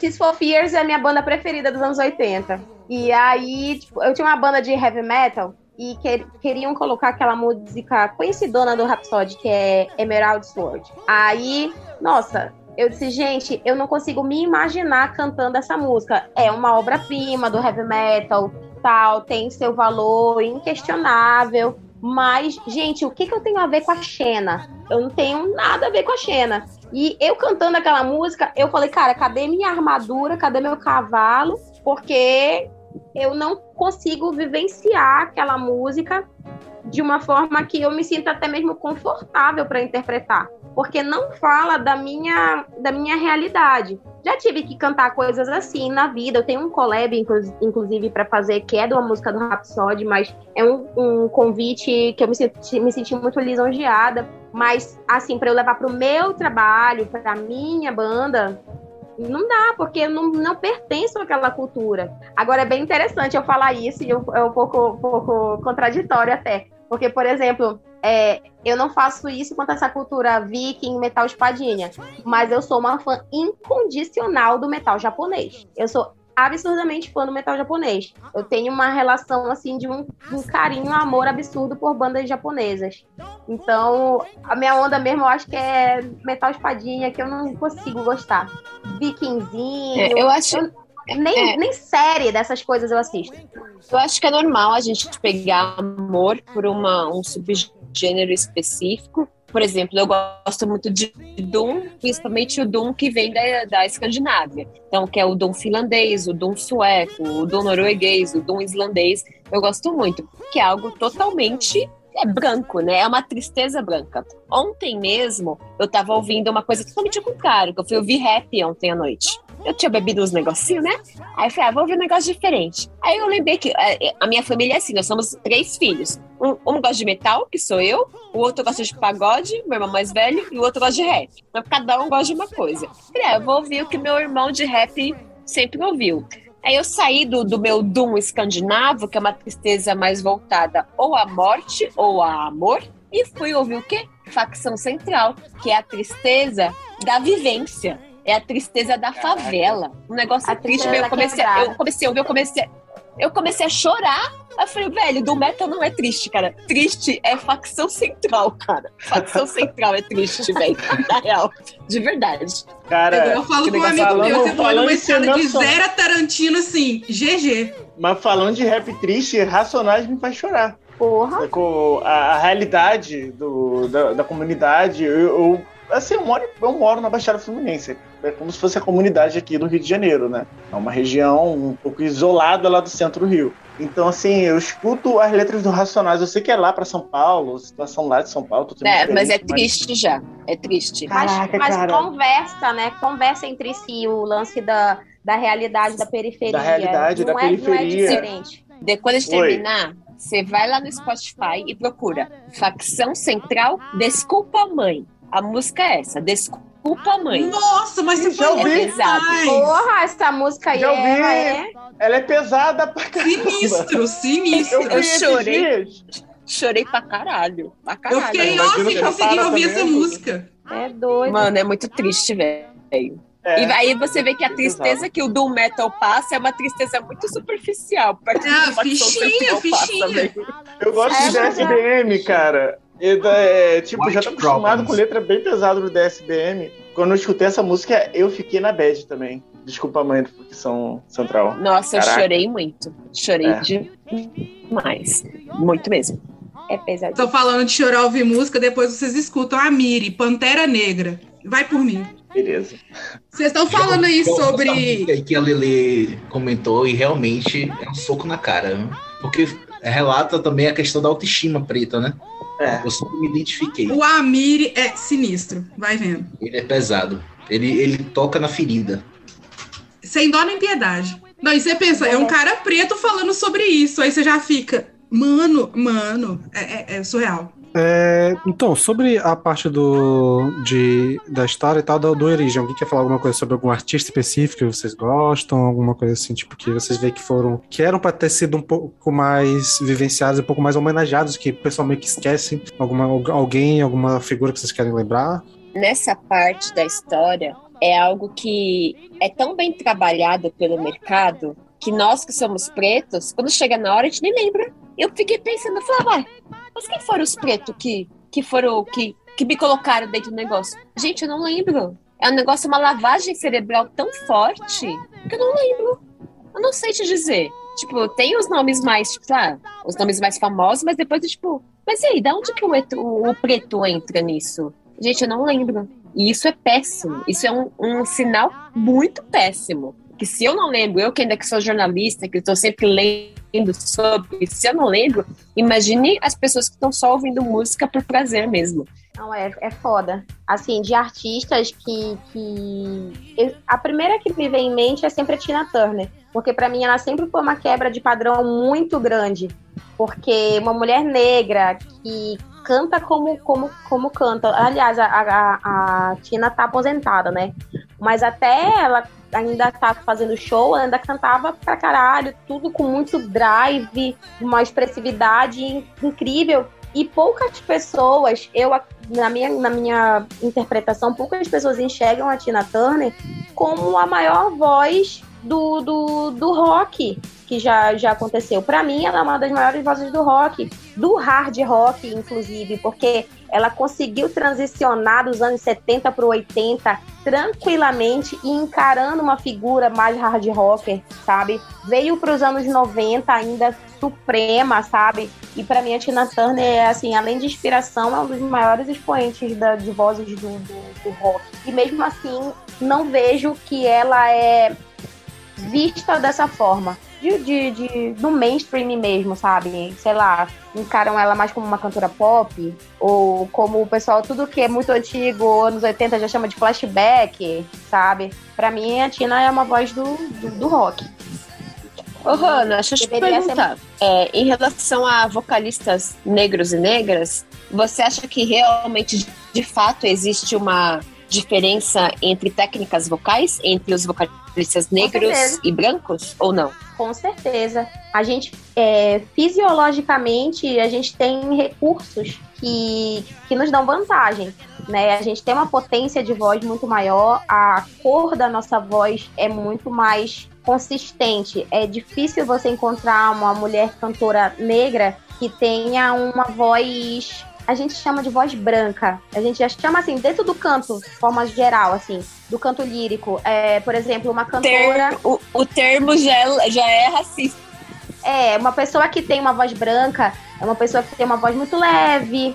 É uma pessoa que, vamos supor, uma pessoa de voz branca BR. A Sandy. A Sandy é considerada uma pessoa de voz branca, uma voz muito docinha, é, não utiliza de drives, de uma potência de beltings muito expressivos. E a, a voz do, do, do preto, é, a nossa fisiologia, ela, ela nos diferencia dos demais. E quando vem uma pessoa branca que acaba tendo características negras, isso aconteceu com Elvis, inclusive. As pessoas falavam que Elvis tinha voz de negro porque ele tinha uma voz mais impostada, porque ele tinha uma voz mais escura. É, outro cantor também que falam que tinha voz, que tem voz de negro, é o Rick Astley, cantor dos anos 80.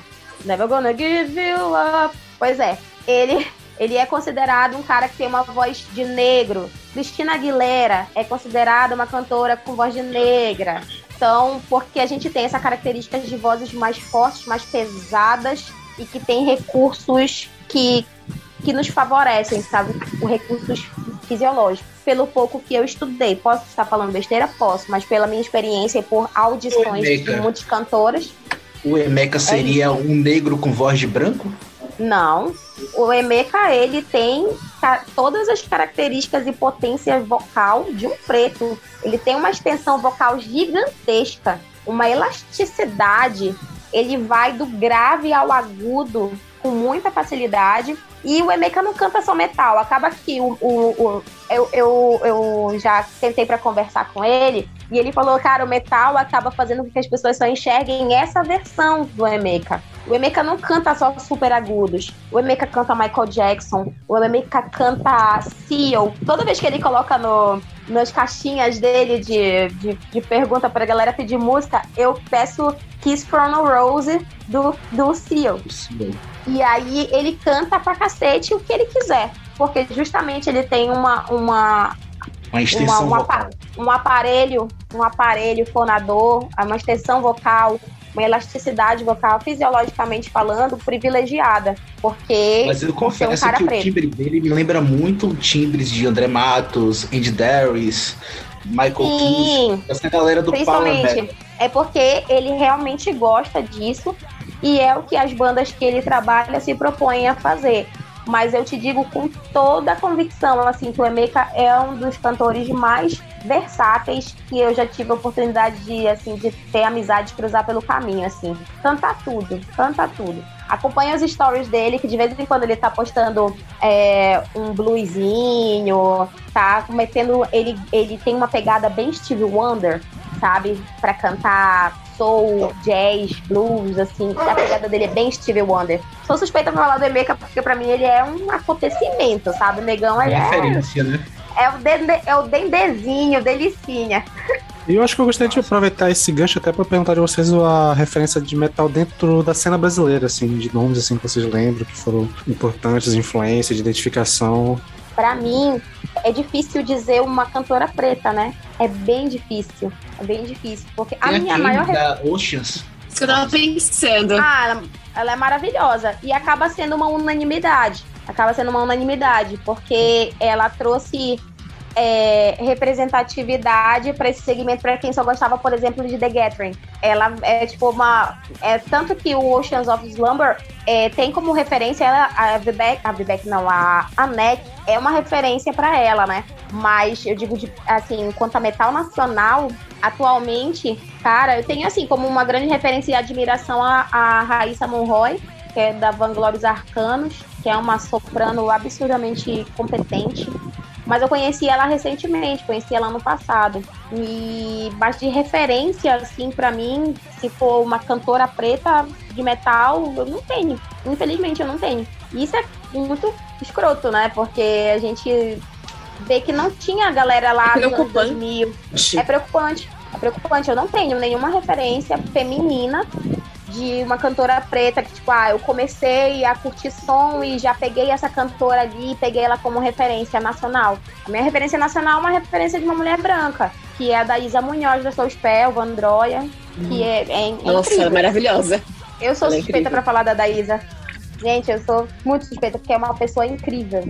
Incrível. É uma pessoa, assim, um ser humano. E o que ela é de ser humano, ela transporta pra arte, sabe? Sim. Foda. Mas eu não tenho uma cantora preta. Assim Pra- como a Hannah, é. Assim como a Hannah, eu venho com umas influências muito. É que influências não é o nome correto, porque eu não, não sou cantora, né? Mas o que eu mais ouço vem mais de pessoas brancas, que é justamente a, a Daísa Munhoz.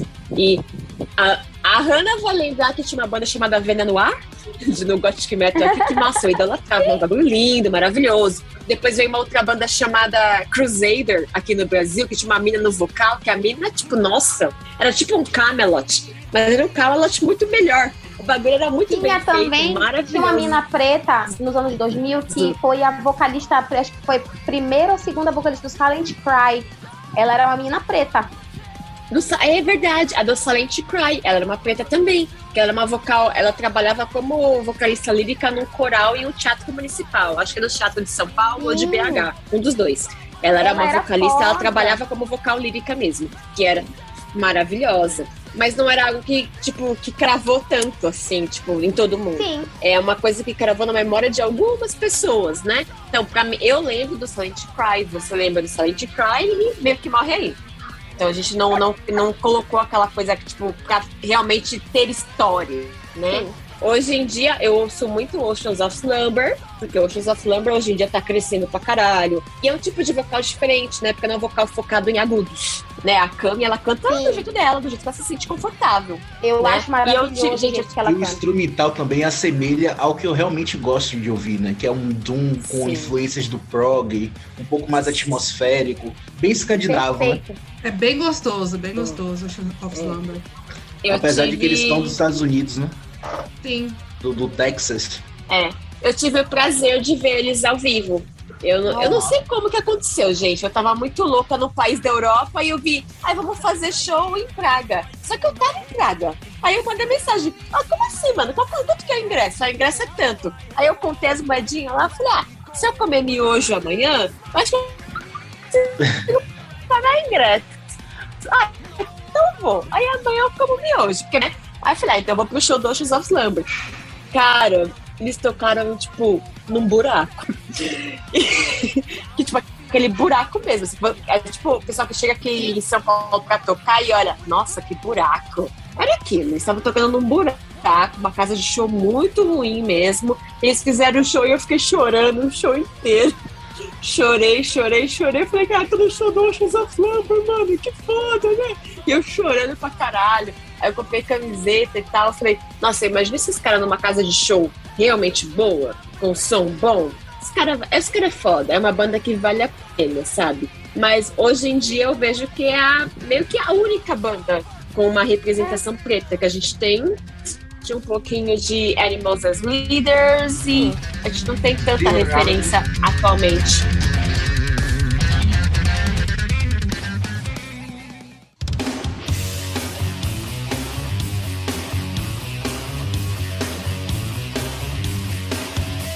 Isso. É, a gente que não Harry pode esquecer do, do, do Living Color, que pra mim os caras são a cara dos anos 90. Trouxeram né, um- o groove metal virtuoso. Pra mim, o Living Color, ele é uma, uma banda que não tem precedente pra sonoridade daqueles caras. Não tem, não tem. Nada se assemelha, nada. Tecnicamente, vo- vocal, puta merda. Quando eu digo de voz escura, de voz pegada ali, de preto, cantando Rasgado, rock é aquilo. É aquilo, é o vocalista do Living Color. Guitarra que, que tu vê características de jazz, de blues, de tudo ali, sabe? É puta que pariu da banda. É uma verdadeira salada musical, né?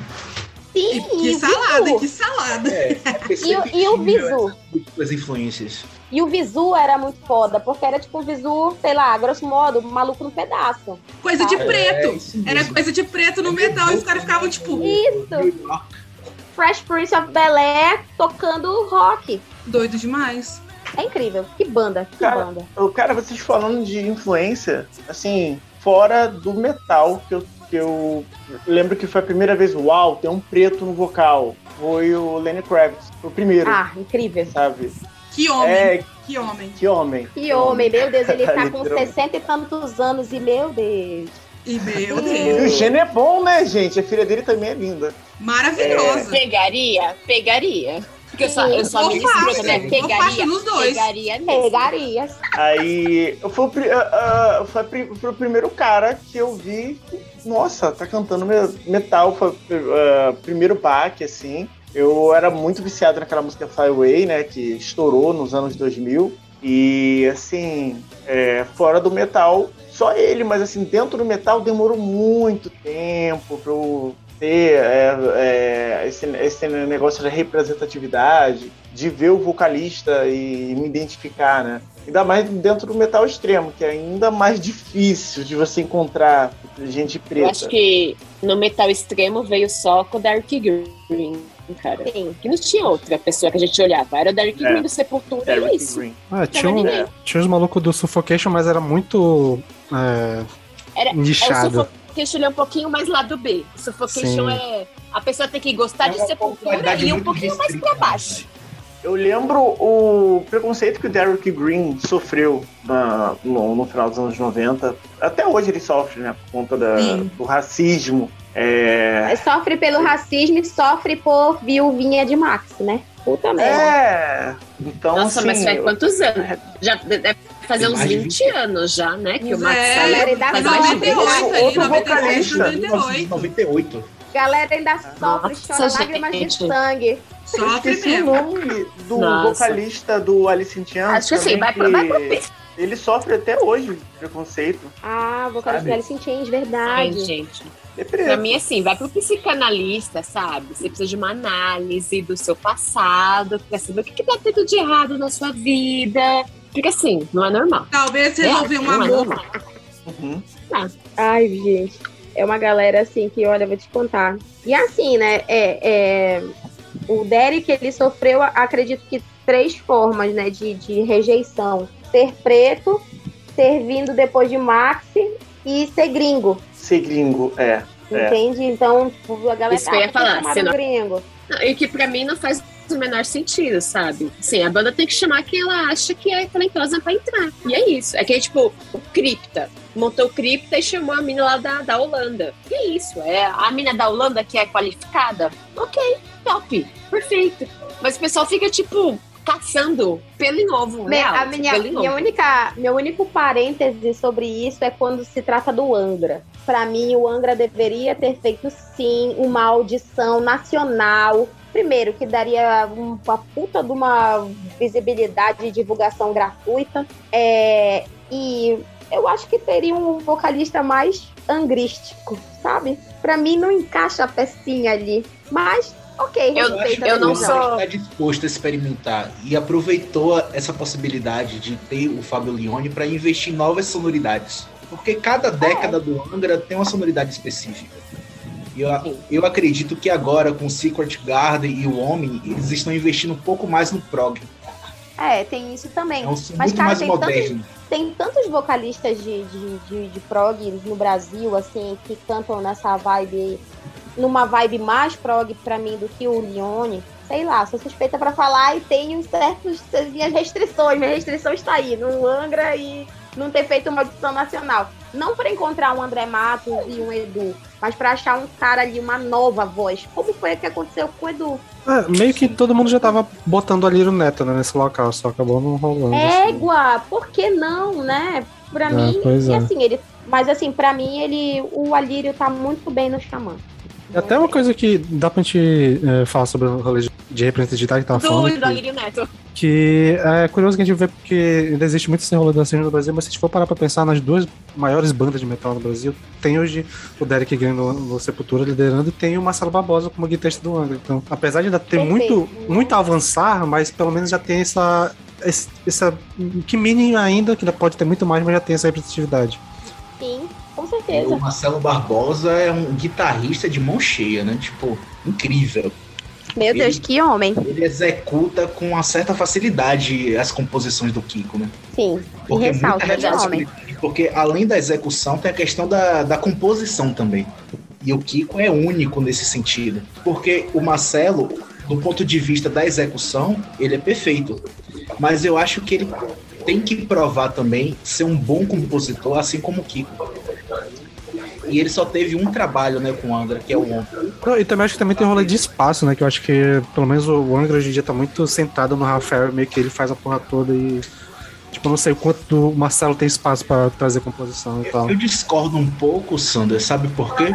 Eu achei que o Felipe e, e o Bruno Valverde tiveram uma participação bastante efetiva, digamos assim, nos últimos trabalhos. A cozinha do Angra mudou bastante. Eu acredito que com o tempo o Marcelo também terá esse espaço. Sim, e assim, o Marcelo ele tem muitas referências, né, de violão erudito, assim como, como o Kiko. E eu não sei se tá rolando ali a, a oportunidade de fato da, do lance da criação, né? Porque tem exemplos aí de trabalhos incríveis do Marcelo com no lance do Cálice, que era a banda dele lá de, em Brasília. O Cálice é Inclusive uma o banda Alírio. Neto era o vocalista dessa banda. Sim. Eu me lembro até hoje a propaganda do Cálice no- na Hot Crew. Na, na revistinha ali bonitinha, estampadinha em CD e tal. Uma capa duvidosa, de design duvidoso, mas na época era topzera. Eu lembro que eu gostava muito quando o Cálice lançou os singles e tal. Mas uma coisa que a gente não pode deixar passar é que assim, o Marcelo ele tá crescendo, e que ótimo que ele tá crescendo, mas ele ainda tá aparecendo como ah, os guitarristas mais sexy do mundo, Marcelo Barbosa. Ou seja, é já uma outra objetificação do corpo É. preto. Porque, nossa, Sim. o cara é o guitarrista mais sexy que existe. É o negro, o preto é o Marcelo Barbosa. Isso é algo que a gente tem que prestar atenção. Ele é super talentoso, ele merece sim pelo talento dele, mas, tipo, será que o corpo dele precisa dessa objetificação toda? Eu não gostaria de ser objetificada dessa forma. Eu imagino que ele também não se sinta confortável. Sim, é um ponto, é um ponto sensível aí, porque acaba que a beleza dele se sobrepõe ao trabalho e à técnica, aos anos de estudo, porque além dele ser guitarrista, ele é um empreendedor da música, porque ele tem o, o GTR, né? Então é um ponto sensível. Cara, é bonitão? É bonitão, mas é um puta de um guitarrista. E isso se sobrepõe ao que ele mostra esteticamente. Mas é bem isso que acontece. Acontece com você e comigo, porque aí a Hannah, nossa, bonitona, olha os peitos dela, desse tamanho, nossa, quero. Mas a Isa, do Menina Red Banger, nossa, magrinha, nossa, quero. Pô, toma no seu cu, velho. Na moral, vai tomar no cu, velho. De verdade. Preciso citar uma banda que é, não é o vocalista e tal, mas uma banda que eu venho escutando bastante, duas, né? É, que é o Desalmado e o Corja, que tem o Desalmado tem o baixista, que é o Bruno Teixeira. Inclusive, se vocês não escutaram ainda Desalmado, escutem, porque para mim lançou o maior, o maior álbum de 2021, foi lançado pelo Desalmado. Incrível. É um, um grind, né? Grind, grind. É um puta merda, lindão. É um álbum de grind bonito, sabe? Bonito. E o Bruno é preto, baixista. E o Corja tem a Haru no vocal, que além de ser entrando nesse, nessa coisa que o, o, o El falou, sobre as pessoas acharem que ele não é tão preto assim, sobre a Isa também. Mas a vocalista Haru, ela é uma mulher preta, nordestina e LGBT. E é uma galera que eu venho escutando muito atualmente. Ai, amiga, é que eu sou muito branca. Olha pra mim, olha tanto que eu sou branca. Nossa, eu sou muito branca. É que nem a, a, a Karen, que eu tava falando ainda há pouco pro Daniel. A Karen falou assim: tá, eu não sou não sou branca o suficiente para ter privilégios e nem preta o suficiente para sair no Ileaie. É mais ou menos isso. É um eterno não lugar, né? Infelizmente. É. Exato. Eu também passei por isso porque eu venho de uma família que todos os relacionamentos foram interraciais. E infelizmente as pessoas não têm essa consciência de raça. Eu só vim a ter essa consciência depois que eu assumi os meus dreads. Eu fui morar em Salvador e presenciei que de fato há racismo. Porque aqui no interior eu não, eu não conseguia visualizar isso.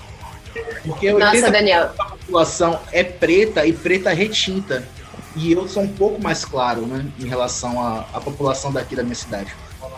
Você falou isso de colocar dread, e eu lembrei que quando eu coloco as minhas tranças, eu me sinto muito mais preta quando eu tô de trança, cara. Parece que, parece que me escurece. É, escurece, é um eu coloquei a e escureci. Eu entendo perfeitamente o que você está querendo dizer. É porque é algo escurece. nosso. É algo nosso. É, e a gente, a, gente, a gente se sente à vontade ali. Eu demorei é, eu praticamente passei a vida toda fazendo relaxamento no cabelo e tudo mais. E aí eu passei pela transição capilar é, na gravidez. Eu tenho uma filha de 10 anos. Então tem 10 anos que eu assumi o meu cabelo natural. Desses 10 anos de cabelo natural, só em 2016 que eu tive a coragem, eu digo coragem é uma palavra estranha para usar, sendo que é uma coisa tão nossa, de pegar e colocar box braids, de fazer tranças, porque eu achava que eu ia ficar estranha, eu achava um monte de coisa. Assim como eu achava que Black Power não ia combinar comigo tocando heavy metal, sabe? Então demorou muito tempo para eu me apropriar das coisas que são minhas, genuinamente minhas, sabe? E a primeira vez, foi muito engraçado na minha cidade, a primeira vez que eu botei trança, literalmente eu parei o trânsito quando eu tava andando na rua. Literalmente, das pessoas fazerem assim, sabe? Tá me vendo no carro e virar o pescoço. Foi bizarro. Hoje em dia já se popularizou bastante. Muitas meninas se inspiraram em mim para colocar trança, para passar pela transição capilar e tudo mais. Mas foi um processo muito estranho de uma coisa que é tão nossa ser encarada como eu acho muito ruim essa coisa do exótico. De você. A palavra exótico já soa ruim pra Nossa, gente. É, acho muito ruim, acho péssimo de. Sei lá, coloca a gente numa coisa meio zoológica. De outro sabe? mundo, é. zoológico. É. é bizarro, muito. E é desconfortável pra caralho. Muito. Eu lembro que quando eu tive a ideia de colocar trança, aí eu falei com uma amiga minha, que ela também é preta. Maravilhosa. Eu falei, ah, tô pensando em colocar trança. E ela respondeu: Ah, mas eu acho que você vai perder a sua feminilidade. Oi, assim, primeiro que eu já. fico... Assim, primeiro que eu já não tô nem aí se eu tô soando feminina, tô me mostrando feminina, foda-se, pau no cu. Se o cara olhar pra mim e achar que eu sou masculina, pau no cu dele, foda-se, tô nem aí, tô nem aí. Mas eu fiquei pensando assim, nossa, eu, vou parar de ser feminina? Ah, então eu vou colocar. Talvez seja até melhor mesmo. É isso aí. Ficou gata pra Mas caralho. é que eu sou uma pessoa uma pessoa que, tipo, eu sou o tipo de pessoa que eu, eu sempre dou conta. Sempre. Porque a pessoa fala que você tá fazendo errado, do jeito, do, do jeito errado, eu falei, ah, então eu vou fazer mesmo. Vou fazer. Desse errado mesmo, eu vou fazer. Eu sou dessas que eu vou contra. Mas depois fiquei pensando, por que, que a menina achou que eu não ia ser mais feminina se eu colocasse trança? Mano, eu coloquei trança, fiquei gata pra caralho. Eu me senti muito mais negra de trança. Me senti muito mais negra de trança. Ponderada. E eu fiquei assim, tipo, não, eu, eu olhei pra trança e falei, cara, eu devia ter nascido com o, o cabelo dessa cor, velho. Coloquei trança cinza, eu devia ter nascido com o cabelo cinza. Que olha que gata que eu tô. Tô maravilhosa. Não, eu me acho. E o pessoal falando, meu, porque nossa, me acho incrível. Eu coloquei. Sou incrível. De trança, eu, eu coloquei incrível. uns, tipo, uns dreads, uns dreads falsos, né? Eu não tenho coragem de fazer dread no meu cabelo natural, que ele tá 100% natural e ele tá belíssimo. Eu não tenho coragem de mexer nele. E aí eu fui, coloquei os goddess, goddess, dreads goddess, sei lá. E ele tinha ponta um rosa avermelhado, assim. Caralho, definitivamente o meu cabelo mais foda, pica das galáxias de todos, assim. Quando eu me vi Assim, queridos, podem me coroar, porque rainha de Wakanda. Agora eu gostaria também de fazer um pequeno comentário. Tipo, eu agradeço pelo convite, eu acompanho o, podcast já faz um tempo, admiro todas as pessoas envolvidas, mas eu gostaria de fazer uma crítica construtiva, no sentido de que eu, como homem preto, fico um pouco desconfortável em, em, no sentido de que eu tenho que falar apenas de heavy metal envolvendo pessoas pretas, saca? Eu tenho conhecimento também para falar de Alcest, Opeth, Catatonia e muitas outras bandas que já foram temas de episódio aqui na, no podcast. E por mais que eu tenha ficado feliz com o convite, eu faço essa crítica construtiva no sentido de que também é violento reduzir pessoas pretas apenas para falar de racismo. Não, a gente tem feito isso, tipo, nos episódios que a gente fez sobre mulheres no metal, também chamar as meninas para falar de outros episódios que não seja só sobre mulheres, chamar o pessoal que participou do episódio de LGBT para falar de outras coisas que não só LGBT, então a gente tenta fazer esse contato para conhecer, mas não se resumir a isso, a tentar trazer, abraçar quanto mais convidado, tipo, para mim, todo episódio eu vinha tinha convidado, porque eu gosto de trazer gente nova e tal, e tipo, a gente tentar abraçar para trazer mais gente para tudo quanto é assunto que puder trazer, porque eu, eu gosto disso, eu gosto quando a mesa tá cheia assim com muita gente, o papo flui assim, eu, por mim. E, e, nada pessoal, saca? Não, nada sim, pessoal. Sim. Até perfeito, porque perfeito. É questão também da, da dia da, da, consciência negra, né? Então eu achei que foi meio que proposital essa ideia de falar sobre preto no metal justamente nessa semana. Gente, eu acho é, é engraçado que essa coisa do, do, da data, né, da consciência negra, ela não me toca de uma forma que talvez deveria, porque a gente tá nessa onda todos os dias, né, para chegar no mês e ser aquela coisa igual, acaba que fica meio igual Dia dos Namorados, Dia das Mães, Setembro Amarelo, sabe? Não existem é, é, é, coisas realmente afirmativas ali de que as coisas realmente estão acontecendo, de que é, a gente está conseguindo é, fazer movimentações políticas diante da consciência negra e tudo mais. Sabe? Não sei se isso acontece com vocês, mas me incomoda só ser exaltada em novembro. Eu acho que eu mereço ser exaltada o ano todo. É isso. Perfeito, perfeito. É, é que nem eu, assim, eu sou LGBT. Então, se lembrar só no mês de junho, que é o mês do orgulho, sabe? É, tem que ser todos os dias, sabe? Lembrar das nossas, da, da, da nossa, das nossas pautas, do que a gente carrega, né? E é isso, quanto ao lance do que o Daniel falou, de a gente falar de outros sons, acho importante também, porque a gente, infelizmente, o nosso Spotify não tá cheio de bandas que tem representatividade preta, mas é importante a gente falar sobre as outras bandas, sobre outras paradas, para que a gente realmente até mesmo crie mais força para fazer a ocupação dos espaços. Né? Eu acho que é importante também isso. Foi bem pontuado, Daniel. Eu falo sobre ocupação e construção dos nossos espaços também. A gente não está falando de exclusão, de, de apartheid, não. A gente está falando da gente estar tá entre os nossos e quem coloca nossas ideias também, quem concordar de fato, quiser colar com a gente, por que não, né? É, só emendando aqui o que eu ia falar sobre as minhas influências é, pretas, né? No Brasil, vou falar que é uma coisa muito recente, assim, de ano passado, que eu realmente conheci gente preta no, no metal brasileiro, assim, principalmente no underground, que foi isso que eu falei, né? Que a Fred surgiu nesse tempo Mudou com o tempo que eu voltei de fato a ouvir 100% metal, né? Eu estava numa base mais do rap, assim, também, por estar no meio do rap. E, e eu conheci a Hanna, conheci a Raíssa, conheci é, a Natália também do Fluido Marinho. Tem sido também essas referências que eu tenho agora dentro do, do meio metal, assim. Influência internacional, igual a Hanna falou, para mim é Tina Turner, rainha suprema da porra toda. Principalmente porque ela é aquela voz é, como é que eu vou falar? É o reflexo do blues no rock, pra mim, tipo assim, reflexo mil e um por cento do, blues no rock, porque o blues é a gente sabe que é a raiz, né, a raiz do movimento do rock, movimento rock, e, e que os pretos tinham, é, era a forma que os pretos da época, né, muito, já é, escravos libertos, pessoas escravos libertas, descendentes diretos de escravos iam para falar das dores, de cotidianos, às vezes até de amores né, não correspondidos. Enfim, da, do cotidiano preto mesmo, da forma preta de, de falar do que o preto vivia. E aí, a Tina Turner é quem, né, falando mais uma forma mais atual, é quem, na minha, na minha concepção, é quem reflete isso daí, tipo assim, mil e um por cento. Você ouve Tina Turner, eu falando no meio do rock eu Tina Turner, fala de pretona pra pretona falando, sabe? É uma coisa de pretona pra pretona.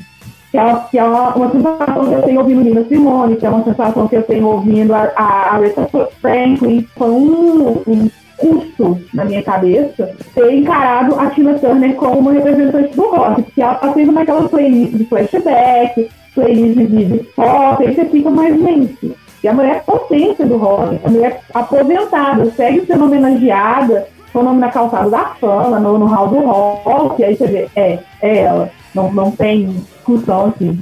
E outra banda que eu tenho escutado muito, que tem sido influência assim, que eu gosto do som mais mais próximo ali do punk, do hardcore, do, do new metal, assim, new metal assim, no xotó, é o Straight Line Stitch, da Alex Brown, que ela é pra mim cabulosíssima, maravilhosa, o gutural rasgadão do jeito que a gente gosta. Ocean of Lumbers pra caramba também, que também tem aquela, aquele ar prog que eu gosto muito. É, tenho ouvido bastante Provoke também, que eu conheci tipo, mais agora assim também, desse tempo pra cá, que tem essa pegada punk também mais rasgada. E uma coisa que eu percebo também bastante, tanto aqui no Brasil quanto fora, são as presenças de pessoas pretas nesse meio punk.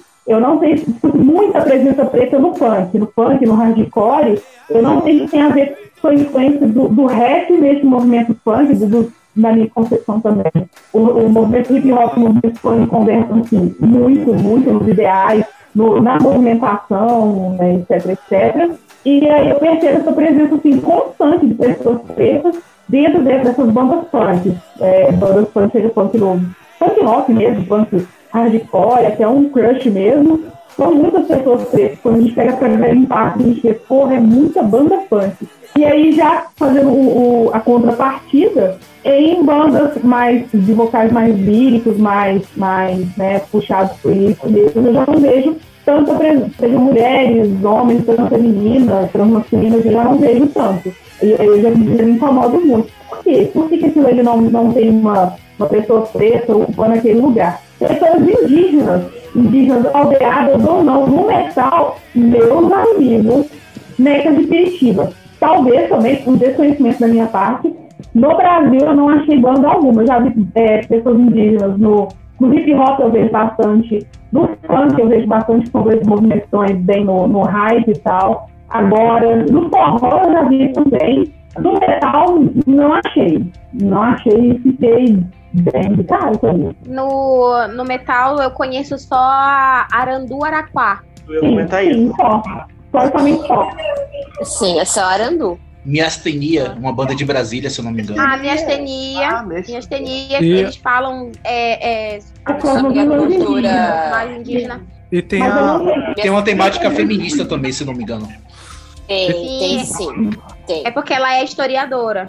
Criadora. Sim, ela, a menina é tipo pós-graduanda, sei lá, pós- pós-doutoranda em feminismo inca. Ali tem muito conhecimento. E tem a, a Marina Santana do Black Wind também, que é uma, uma, uma, uma band de black metal, que ela faz tudo e tal, e ela, ela pega algumas coisas assim também. Mas Pega mesmo, sim. Black Wind é maravilhosa a banda. Maravilhosa a Marina.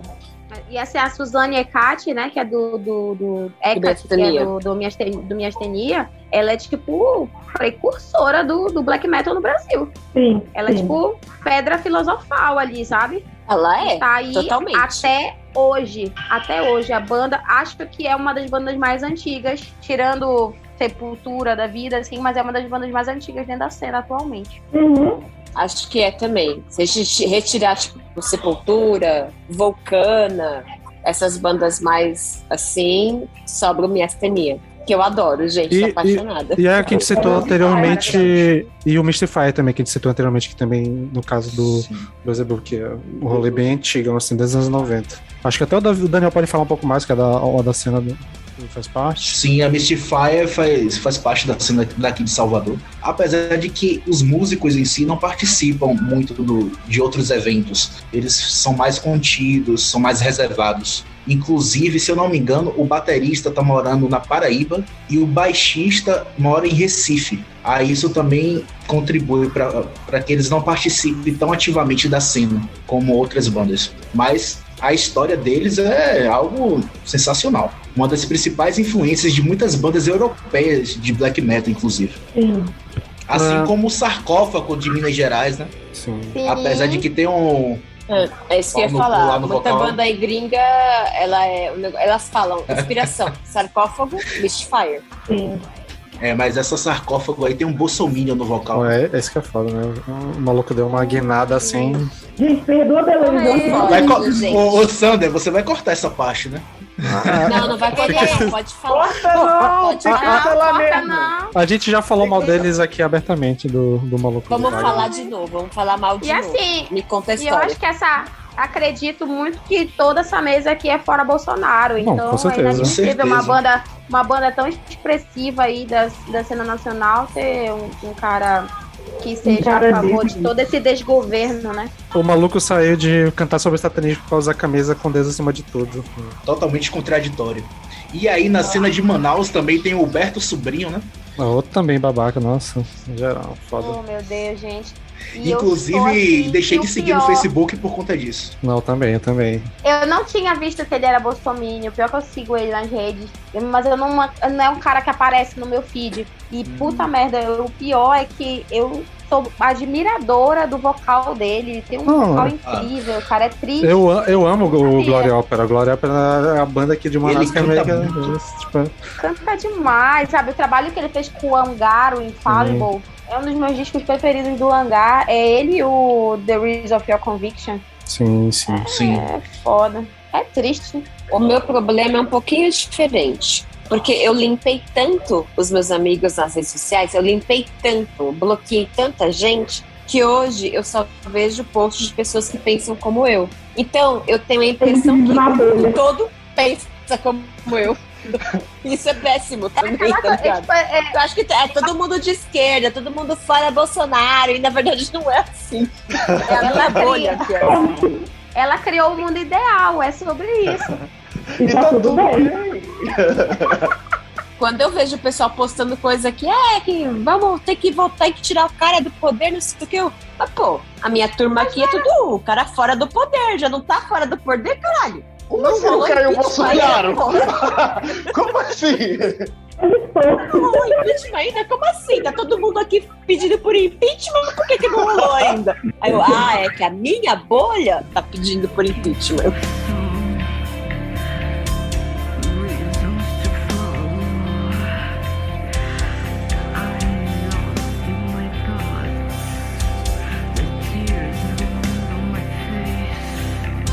Então acho que tipo, já encaminhando pra finalização. Então, se vocês tiverem alguma fala de final, podem ficar à vontade. Se quiserem fazer propaganda de novo também, fique à vontade. Quem quiser, pode, pode dar, né? Bom, eu gostaria de, de agradecer mais uma vez. Foi super prazeroso trocar esse- essas experiências, esses conhecimentos com, com vocês. E espero também manter o contato, né? Espero que a partir de hoje, né, possamos criar nossa rede de headbangers, apesar de que a Helena já faz isso já faz um tempo, né? Mas, enfim, é isso aí. Tamo junto, resistência sempre. E Sander, aquela crítica construtiva, não, não leve nada pro pessoal. Não, perfeito. A gente precisa Então, disso mesmo. Tamo junto. A gente sempre E fala se que a gente quiser quer. falar do Alças, pode me chamar. Cara, vai rolar um episódio de Catatonia no final do ano. Se já esteja convidado desde já. Uhul, tamo junto. Bem, galera, quero agradecer super ao convite e agradecer ao Cássio da Alchemist, porque eu tô aqui meio que substituindo ele, que era ele que ia fazer parte né, do episódio. E fiquei muito feliz. Na verdade, os que- dois, né? A gente- O convite era pros dois. a gente Era? Sim, sim. A Cassinho, Cassinho é o meu, meu xodó, assim. Tá aí, ó. Não falamos de Cassinho como uma das maiores representatividades do heavy metal brasileiro.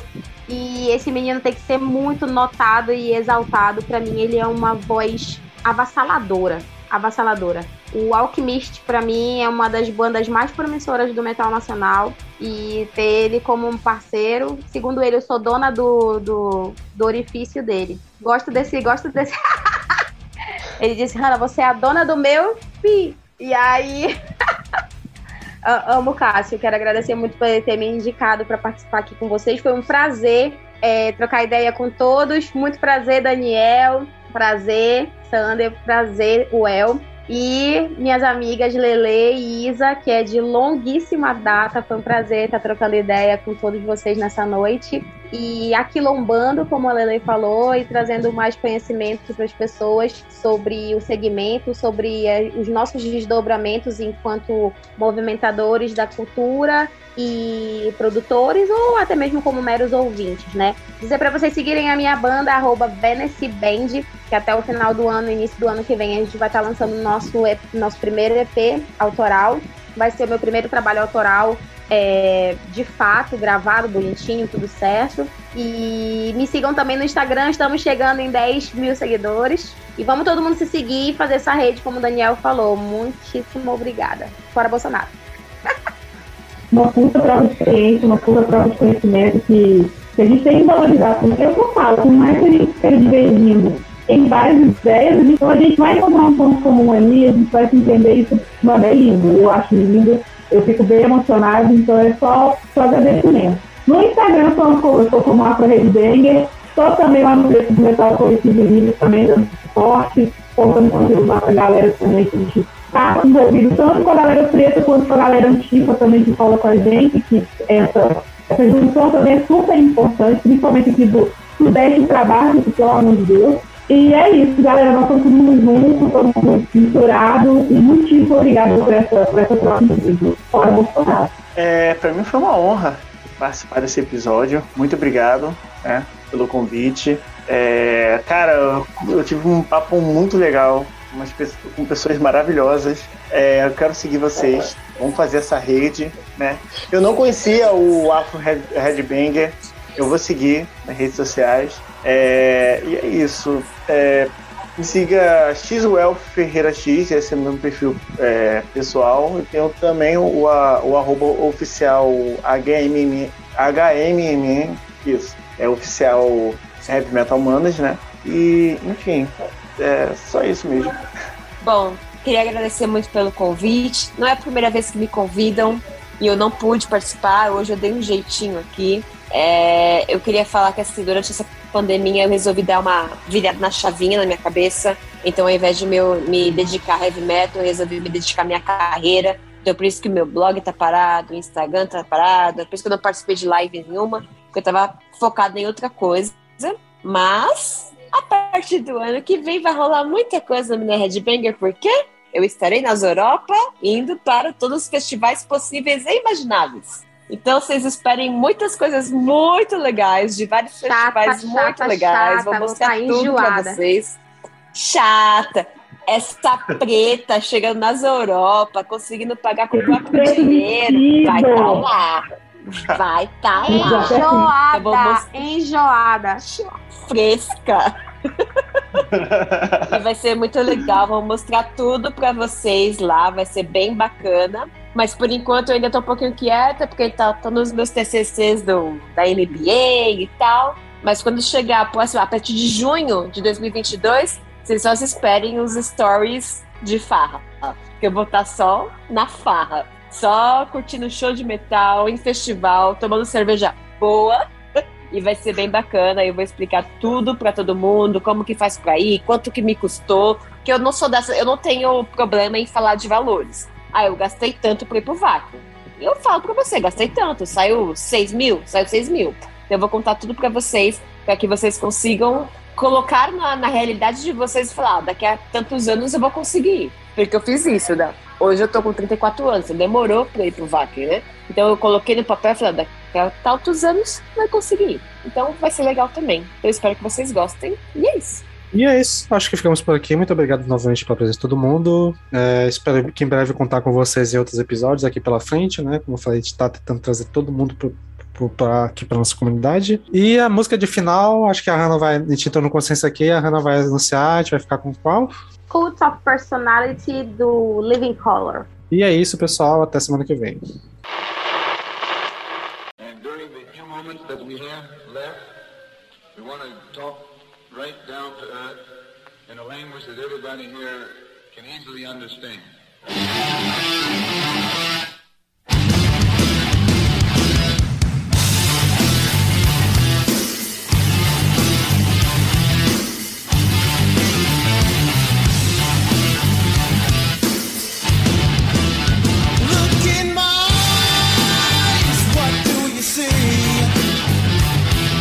The cult of personality